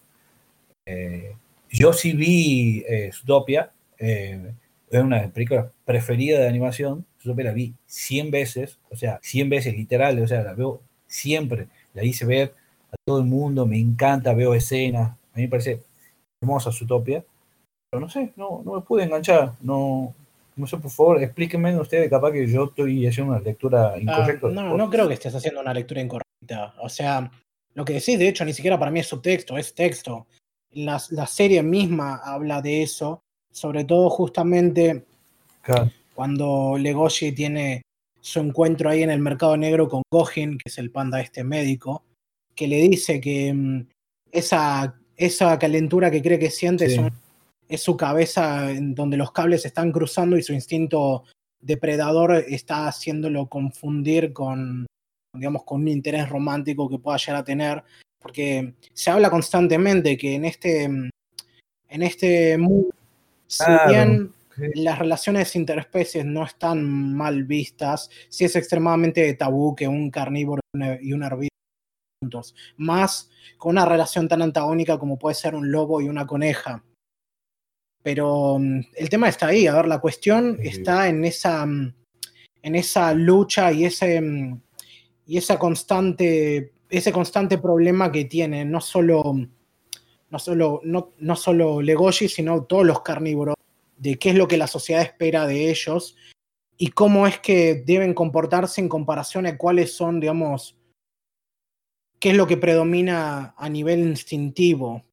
Porque acá no hay, no hay, digamos, no es nada sutil el hecho de que se usa la sombra, que es un concepto junguiano, así con como referencia a, a lo, digamos, todos esos aspectos inconscientes, feos o negativos de la personalidad. Y en este caso justamente habla de eso, el impulso reprimido que tienen todos los carnívoros respecto, bueno, a su deseo de comer carne y ahí es donde está el conflicto. Esa es, esa es la búsqueda, por lo menos. Esa es una de, los, de, de las cosas que tiene que enfrentar Legoshi.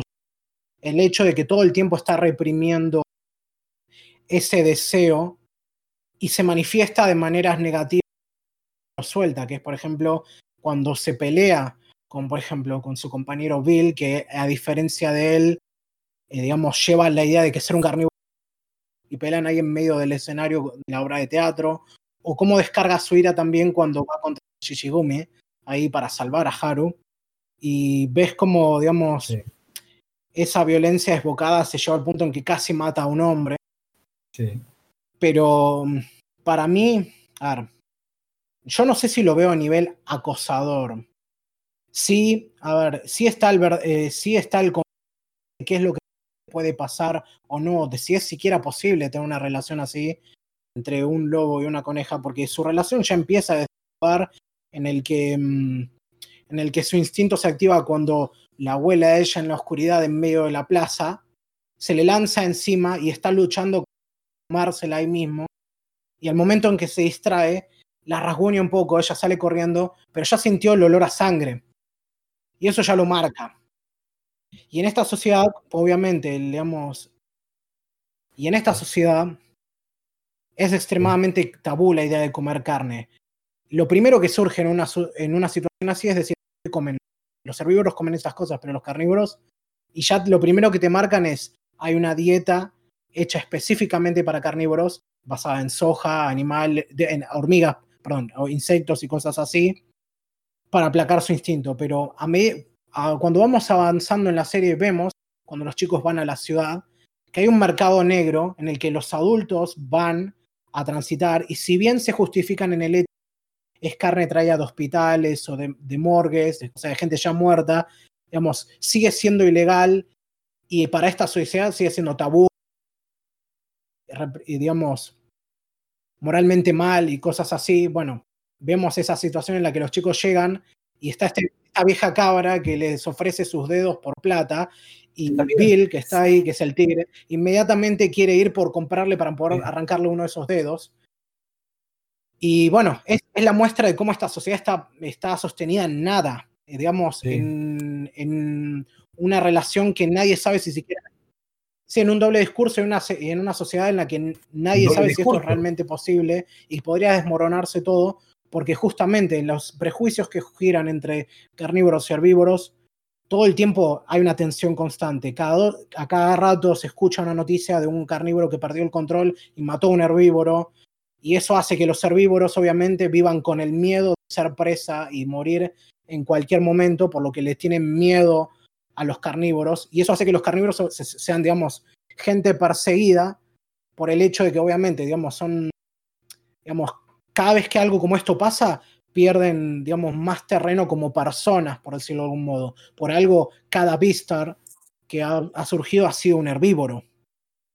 Y eso ocurre, por ejemplo, en la historia de otra persona que viene después. Pero es, esa es la cuestión. A ver, la el tema. Sí, es más, hay una parte, eh, hay una parte de Louis, Louis, Louis, ¿no? Louis era el siervo.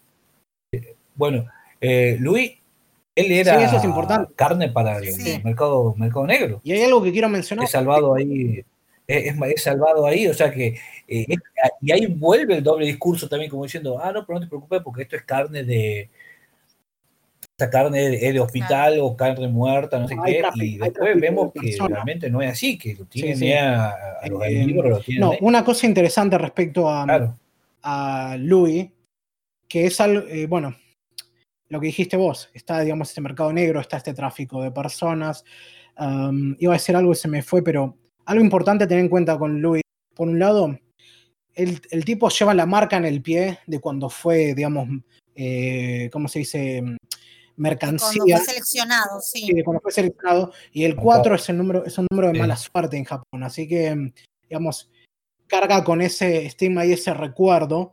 Pero también hay unos aspectos importantes que no fueron adaptados del manga, que es que mm, cuando, cuando se ve ese flashback de él ahí, en el, anime, eh, Oguma, que sería su padre adoptivo, lo adopta porque necesita un sucesor y hasta ahí. Y muestra cómo él, digamos, no quiere que adopten a su compañero de celda y por eso es que adoptar a vos, porque tenés, digamos, una capacidad de justicia o algo así de solidaridad, importante. Pero en el manga, eh, Oguma va a elegirlo a él específicamente. Primero, él está un ciervo rojo y lo quiere y lo ve como, digamos, como un potencial hijo por, por ese parentesco. Pero, y va directo a él. Pero Louis no quiere irse porque para él no está por encima del resto de sus compañeros o de, compañeros de celda y gente ahí que debería, que él piensa que debería morir igual que todos ellos. Así que ya ese sentido de justicia, digamos, de hermandad con otros herbívoros ya lo tiene desde muy chico. Pero encima, bueno, después viene la escena en que se lo lleva y lo pone ahí con un cuchillo frente a otros carnívoros. Y Louis, en vez de prepararse para pelear, está preparado para matarse, porque ah, según, digamos, según Oguma, él está tan determinado, digamos, en no ser presa que está dispuesto a matarse antes de ser comida. Y desde ahí es que le inculca la cosa de, bueno, vos ahora vas a ser mi hijo y vas a heredar todo esto y todo lo demás. Y eso lleva también a que Luis desarrolle este, esta personalidad, digamos, elevada, porque él es lo opuesto a Legoshi. Legoshi todo el tiempo se, se reprime y, y, aparte que tiene una personalidad bastante, está muy bien representada pero digamos... muy él, introvertido. Él tiene, esta, él tiene, digamos, esta fuerza innata de ser, digamos, de tener el privilegio de ser, digamos, lo que sería como ser un hombre fuerte, digamos, blanco, heterosexual, lo que quiera llamar en, la sociedad real. El hecho de que él no tiene que tener miedo a nada, a ningún problema físico, porque tiene la fuerza y tiene el poder suficiente y aparte es un carnívoro. Louis, en cambio, no tiene nada de eso. Toda su fuerza se la ha tenido que ganar primero por, el, por lograr, digamos, por el haber sido adoptado, pero todo lo demás es, digamos, fuerza de carácter. Y es por eso que es tan soberbio y es tan agresivo, eh, digamos. Pero, y por eso es que nunca puede ser realmente honesto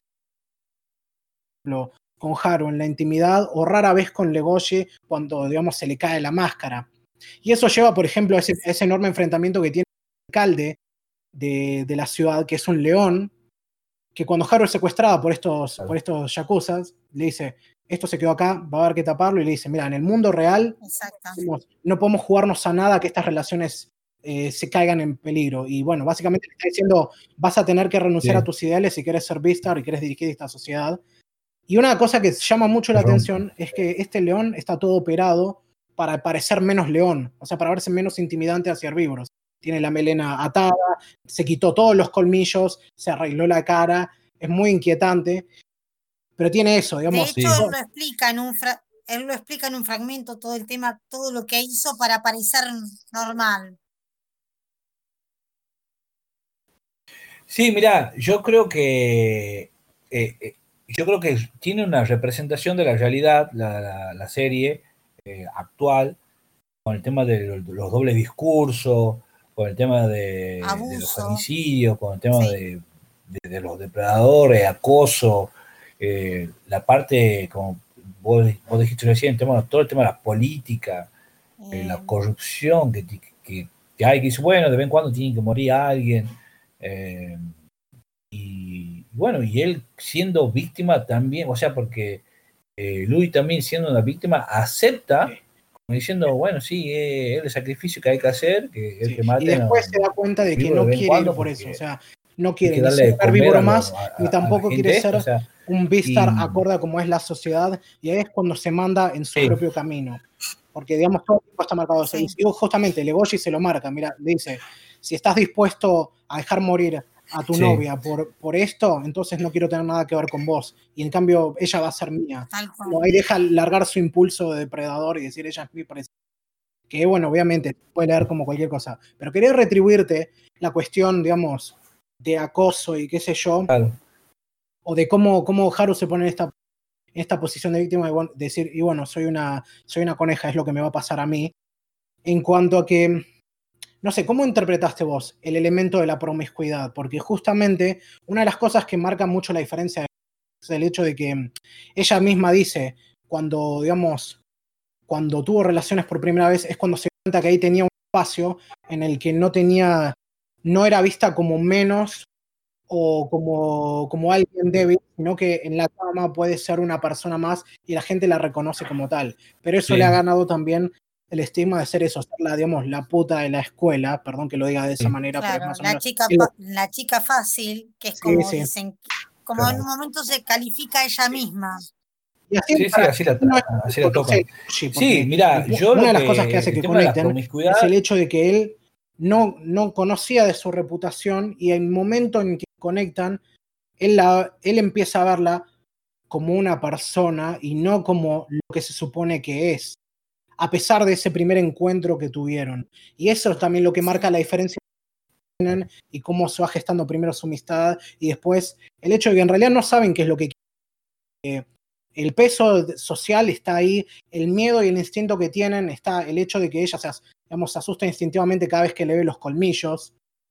Bueno, pues lleva eso, de que esa escena en la que están por tener sexo, básicamente, a mí me encanta por el hecho de que es súper incómoda para ellos, a tal punto dicen, mejor otro día. O sea, llega a ese nivel, digamos, de que es tan raro para los dos, que es como que dicen, necesitamos un poco más de tiempo, porque ni siquiera sabemos si es que nos calentamos el uno por el otro, o es que estamos enamorados, o es que estamos simplemente muy confundidos. Sí, mira, yo creo que el tema de la promiscuidad también tiene que ver eh, que me parece bien que está al tono porque, bueno, son adolescentes. Eh, también está bueno porque Legoshi es más chico que ella. Ella está en el último año, creo que dice tipo 18, creo que dice en un momento. Claro. Y bueno, vos viste cómo es el tema de este de, que las mujeres tienen como un despertar eh, mucho más anticipado que, que, los varones, porque si vos te pones a ver, y luego si era un, era un adolescente, nada, que no sabía ni qué quería, era un pajero, o sea, por así decirlo, no sé cómo, no sé cómo, cómo de otra manera de decirlo, pero y ella tenía súper clara, ¿entendés? Ya, ya, había tenido relaciones, eh, y es como decía, es como ella se sentía igual a otra persona, como diciendo, cuando estoy en la cama soy igual, y no me malta, y, y, ya, y no me hacen la diferencia del trato ese porque sea una conejita blanca. Eso también es lo que hace que Louis baje la guardia cuando está con ella. Eso, que se muestra como realmente es el único lugar donde siente que puede ser vulnerable, porque justamente eso también es lo que hace que él sea la persona. Porque también es el protagonista de la obra tan importante que está haciendo. Y la obra que, interpretan, la de este tipo Adler, eh, es una obra de empoderamiento hacia los herbívoros, que es lo que pasa. La primera la primer función en la que Louis es el protagonista, en maravilla justamente a todos los herbívoros porque lo ven implícitamente como una fuerza hacia, de resistencia hacia los carnívoros, y él está tan decidido a hacer eso y no fallar, que aún con la pierna rota, va y lo hace, bueno, y todo el tiempo pasando más límites de lo que podría pasar. Cosa completamente distinta a lo que pasa al día siguiente, cuando lo reemplaza Bill, que es un tigre, y aparte, el conflicto se arma no solo porque eh, Legoshi tiene que reemplazar a, Bill como villano, sino que, bueno, Bill es completamente diferente a, mm, a Legoshi en cuanto que no está orgulloso de ser carnívoro y quiere mostrarle a bien ser carnívoro. pero aparte lo lleva a un extremo más grande en cuanto a que le demuestra que para, digamos, llevárselo un poco más para arriba, tomó sangre de conejo. Y eso saca de, las casillas completamente a Legoshi a tal punto por un segundo abandonan la obra y piñas literalmente en medio del escenario. Bueno, Bill lo, lo rasgó. Sí, Bill, le pone, claro. Pero justamente eso es lo que pasa. O sea, eh, es esa dualidad entre lo que se supone que tienen que ser o lo que realmente quieren ser.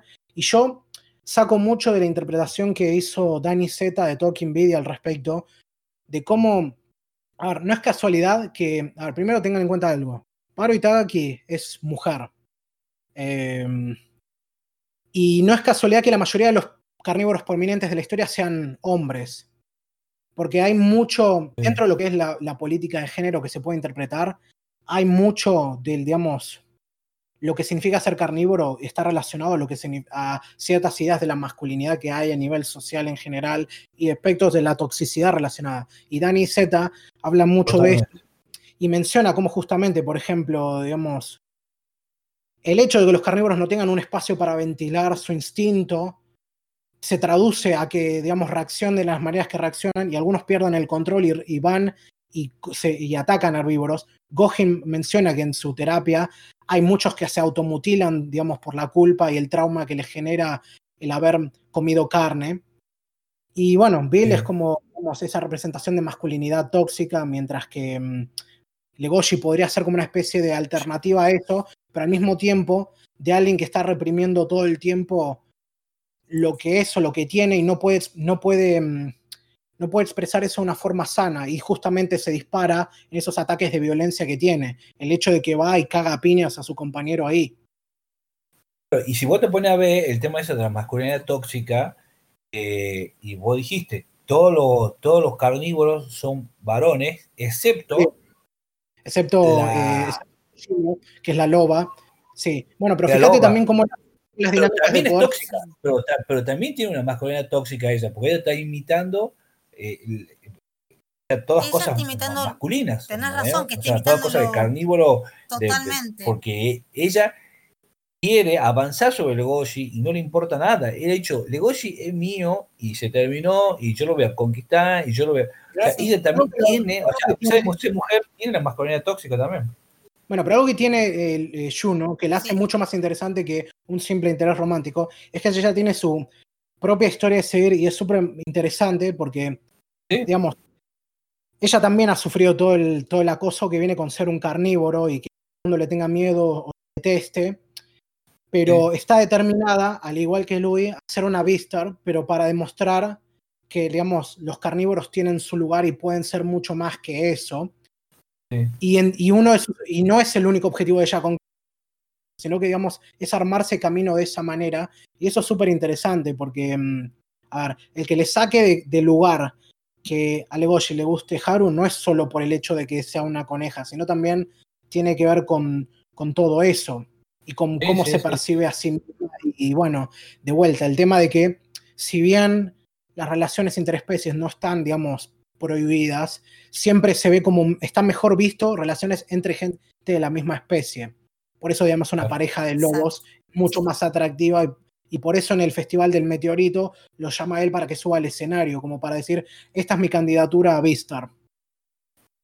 Claro, porque encima también este, eso también es un golpe al, tema de la heteronormativa, de que las mujeres con los varones y todo ese tema, toda la heteronormativa acá también está pegada por el tema de que constantemente están usando el tema de lo interracial, interracial, interracial. Es que hay muchas maneras de interpretar, digamos, estas cuestiones de, los animales, porque esto lo dijo también eh, César Hernández de Esquizofrenia Natural, y tiene mucha razón, que es que mm, en vez de mostrar animales de forma humanística o, su costado, o de un costado más humano, muestran humanos en sus costados más animalísticos, representados obviamente siendo literalmente animales antropomórficos. Y es algo que mucha gente ignora. O sea, seamos honestos, ¿cuánta gente hemos visto que mm, que ni siquiera considera que los humanos son animales. O gente que tiene políticas que piensan que, digamos, la biología no afecta en nada al ser humano. Porque acá no es. acá también se habla todo el tiempo que la cuestión del deseo de la carne no es solamente biológico. hay también una carga fuertemente sexual en todo lo que tiene. Y bueno, por eso, eh, para mí. Y bueno, a, Haru, la, a, Haru la crían como una víctima. Y sí, por ser también. eso, eso, también tiene que ver que muchas veces, en yo, yo, he escuchado discursos que he dicho, dejen de criar a su hija como princesas, ¿entendés? Y a, y a su hijo como reyes, porque es el problema básico de la, sociedad actual, de la, ¿entendés? Entonces, eh, y acá está clarísimo eso, de que a Haru la crían, porque cuando Haru cuenta su historia, la crían como una víctima. Ya era víctima desde el minuto uno, ya la crían como una víctima, ¿entendés? Entonces ella ya va con el chip puesto eso. Sí, sí. Es impresionante eso también. Y cómo o sea, la desviación a ver, a lo que, está en el hecho de que se vuelve promiscua, como toda esa sensación de, digamos, vida corta y peligro, la lleva a decir, bueno, al, encontrarlo en la sexualidad, digamos, lo lleva a tener este tipo de vida. Ahora, dicho todo esto, justamente, estamos hablando mucho nosotros, pero quería saber, dentro de lo que es respecta a cuestiones de política de género, no sé, ¿cómo lo viste vos, Eugenia? ¿O cómo, ¿Cómo te impactó a vos? Eh, me, te, comento, me, si bien me gustó mucho la historia, te digo que no me dejó, este, me, me, digamos, me sacudió varias escenas y varias cuestiones que pasan, que pasan dentro de, todo, dentro de, de, esta historia.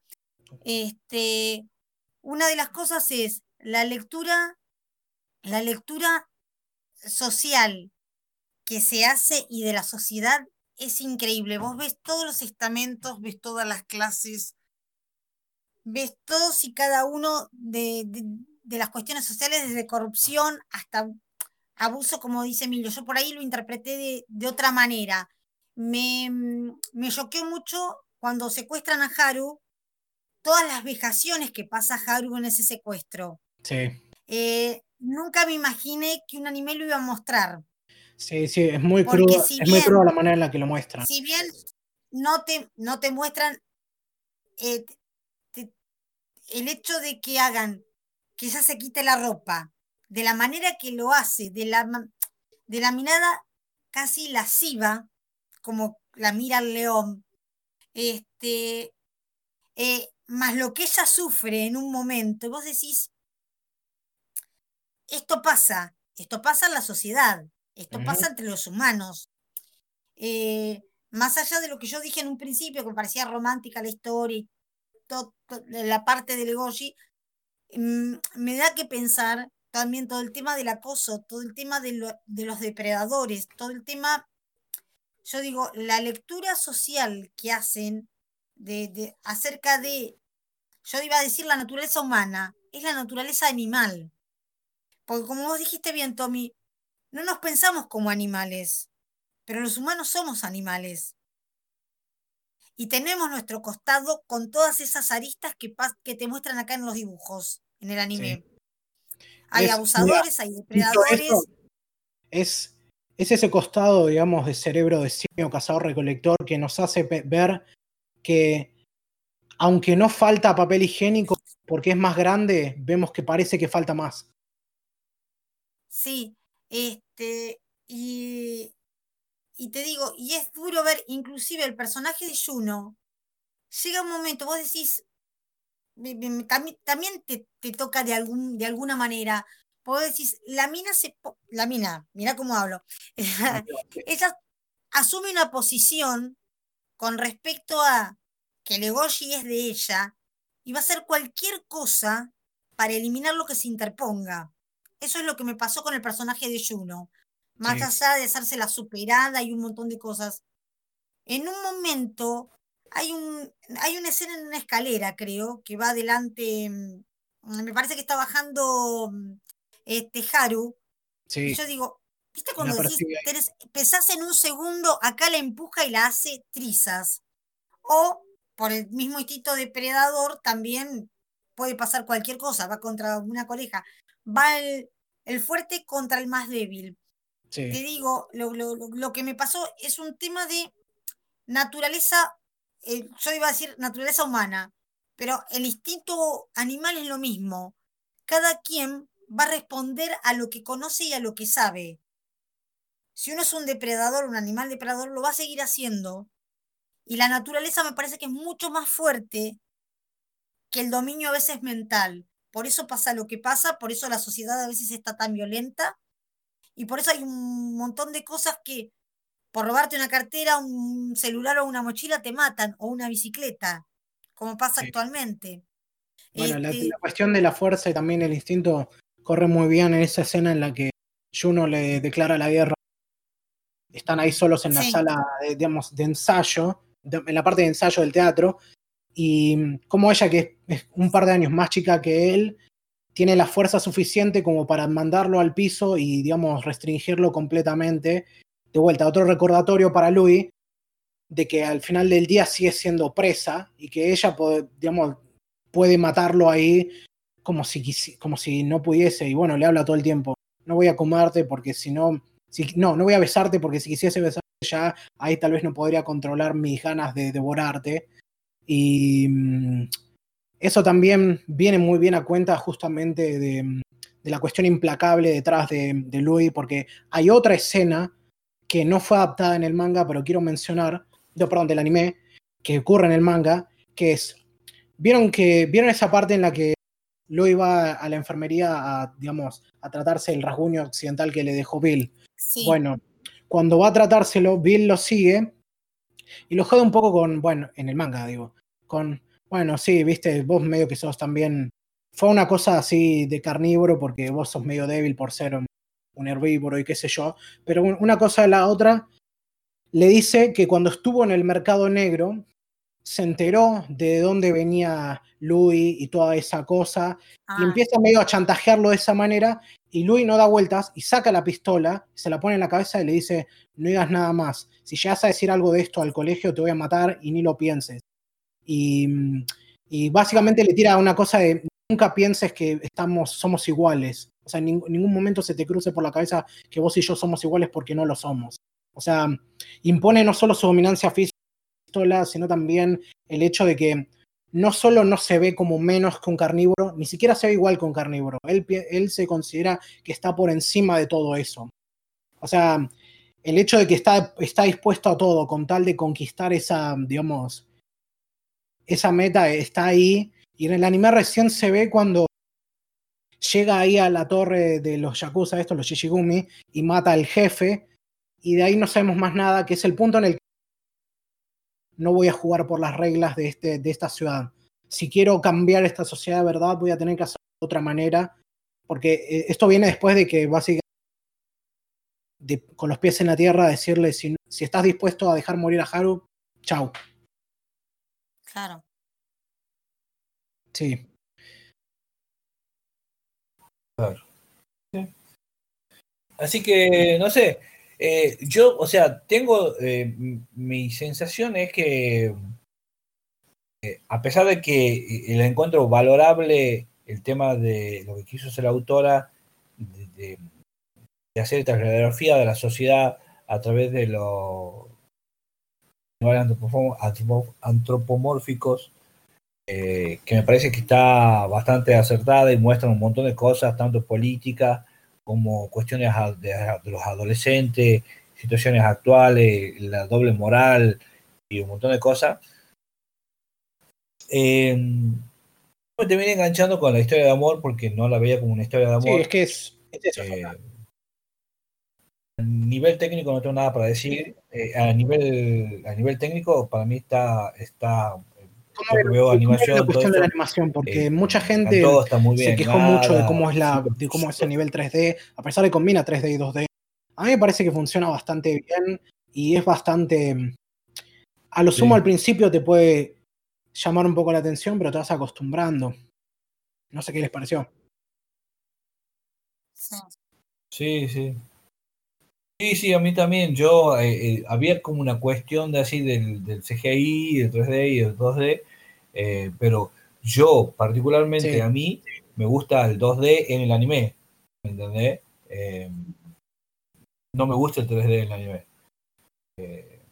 pero yo ah, creo que a ese nivel, a nivel técnico y desarrollo, no leí el manga. o sea, pero leí que la creo que está bien adaptado, por lo que leí así, bastante bien. Em, y no, o sea, a nivel técnico creo que no, no tengo nada para, para decirle a la serie.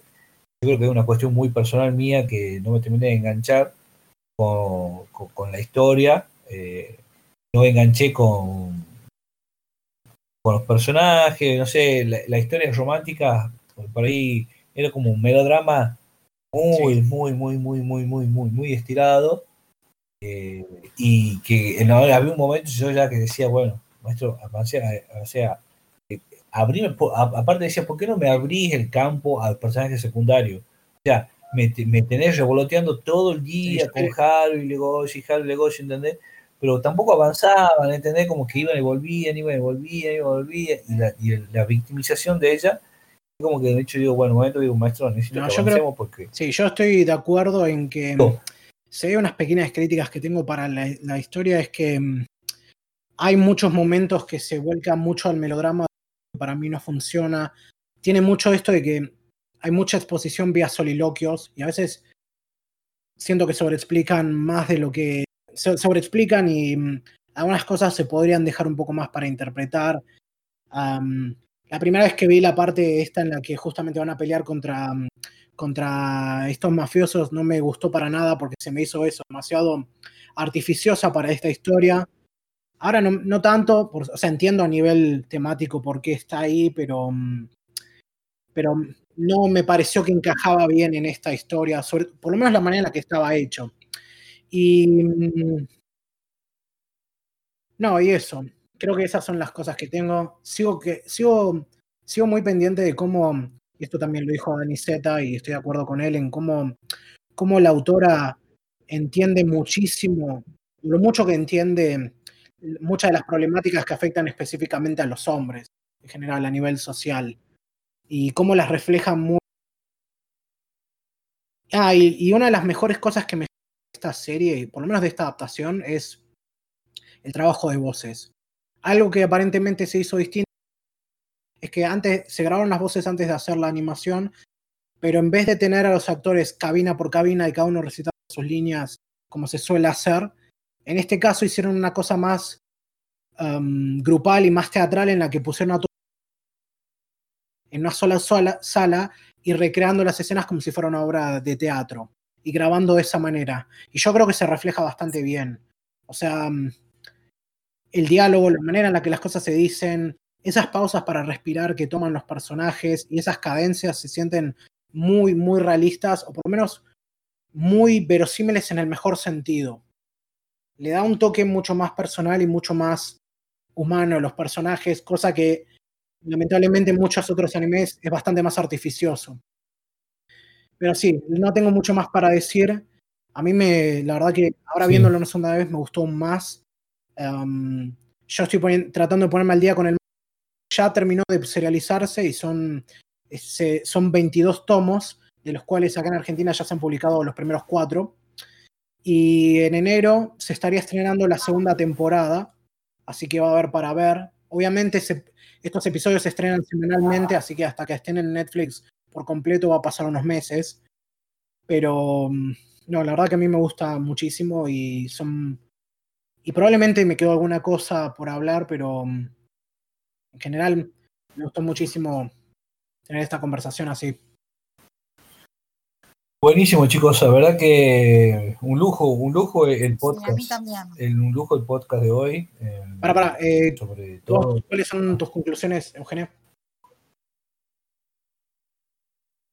Mis conclusiones te digo, me gustó muchísimo, me gustó mucho la lectura que se hace de la sociedad.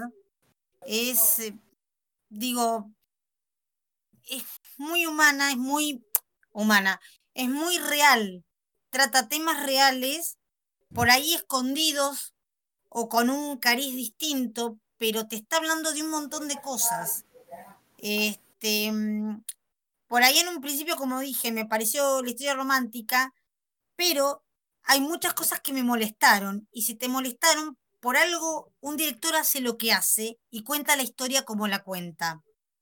Eh, me, la verdad que me gustó muchísimo, me gustó que me interpelara con un montón de cosas, que eso es lo interesante de, de una serie o de un anime, es no quedarte con lo que te muestran en la superficie, sino ahondar un poco más en qué te pasa o qué te produce con lo que estás viendo. Porque también es un reflejo de la sociedad, es un reflejo de lo que está pasando. Por algo cuenta lo que cuenta, de la manera que lo cuenta. Eh, yo creo que nada está hecho a nada está hecho al azar, todo tiene un propósito y todo tiene, la historia cuenta algo, en la superficie se ve algo, pero si uno va calando en el fondo, tiene muchísimas aristas y capas como para ir desmenuzando y hablando. Y la verdad, eh, un lujazo. Ah. Para... Así que gracias, Tommy, por su Me acordé, me acordé de lo que me faltaba decir. decir. ¿Qué les pareció la historia de la gallina? Ah, la historia de la gallina. Porque ese, ese es un ah, detalle que yo estaba pensando, esto no lo pero lo hicieron.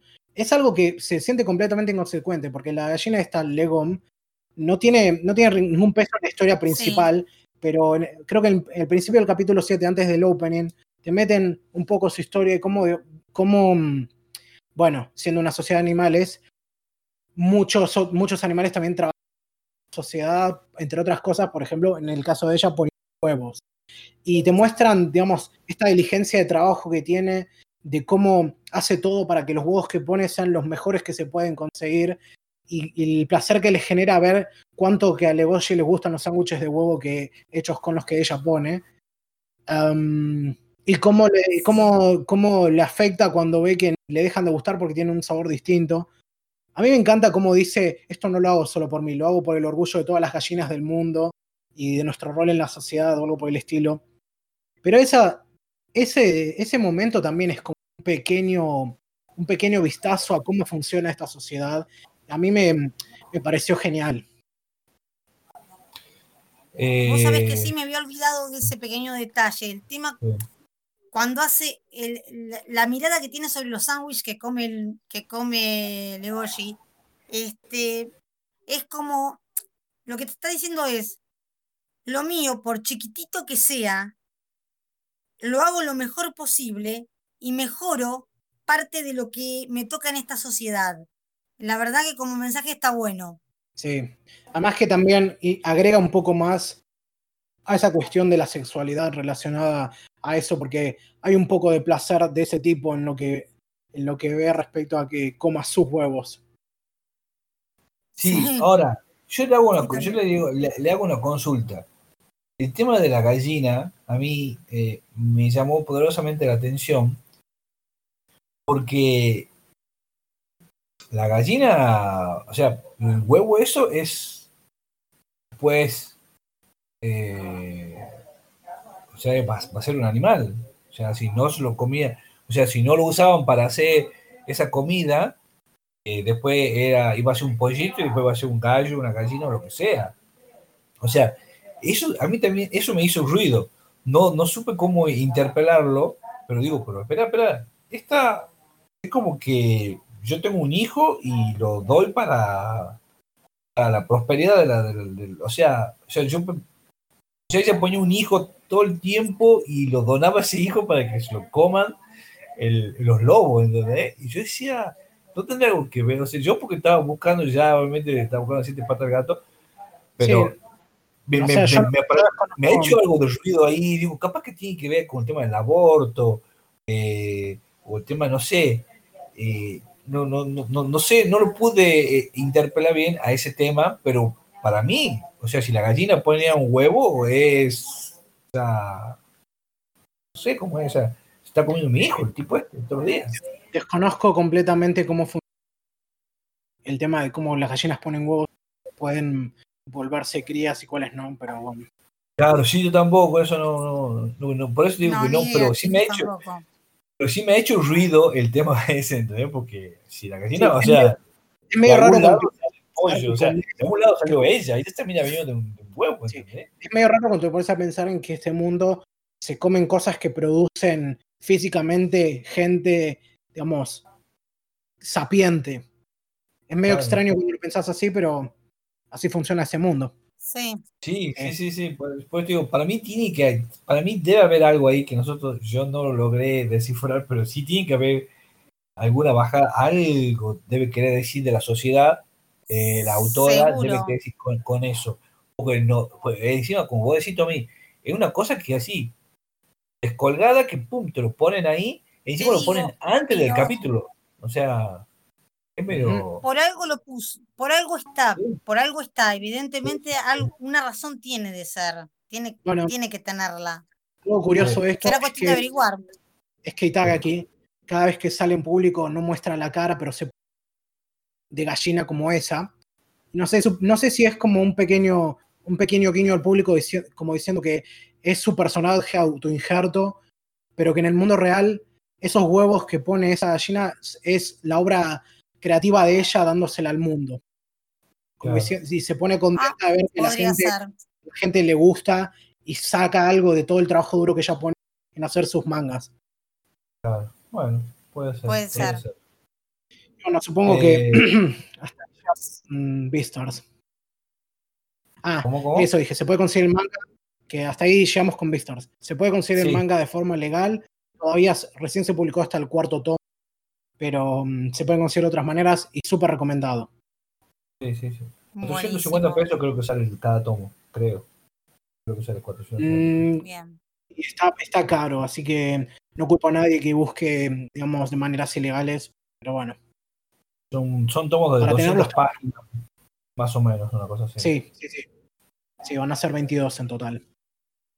Bien. Ah, eh, bueno, yo creo que fue esta eh, maratónica eh, sesión que tuvimos de podcast que hablamos de todo, pasamos por festivales, pasamos por tenis, pasamos por, por, vista, pasamos por todo.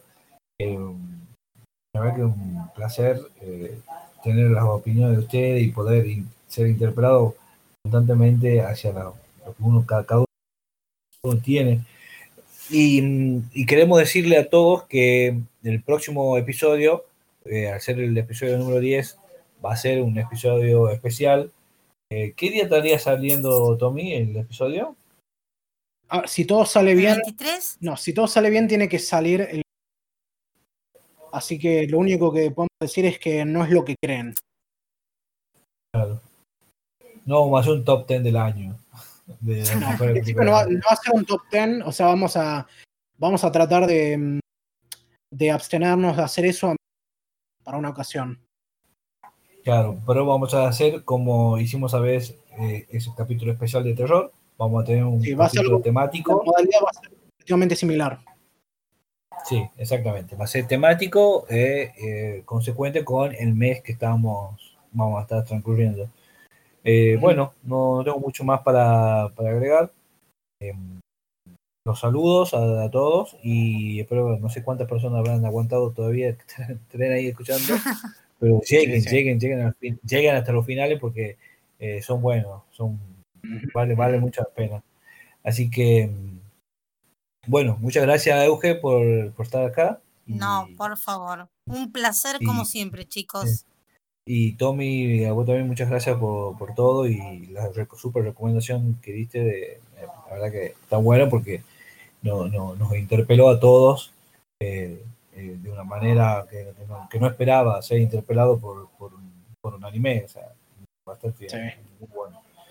Gracias. Bueno, eh, hasta luego y nos vemos en el próximo episodio. Nos vemos. Bye.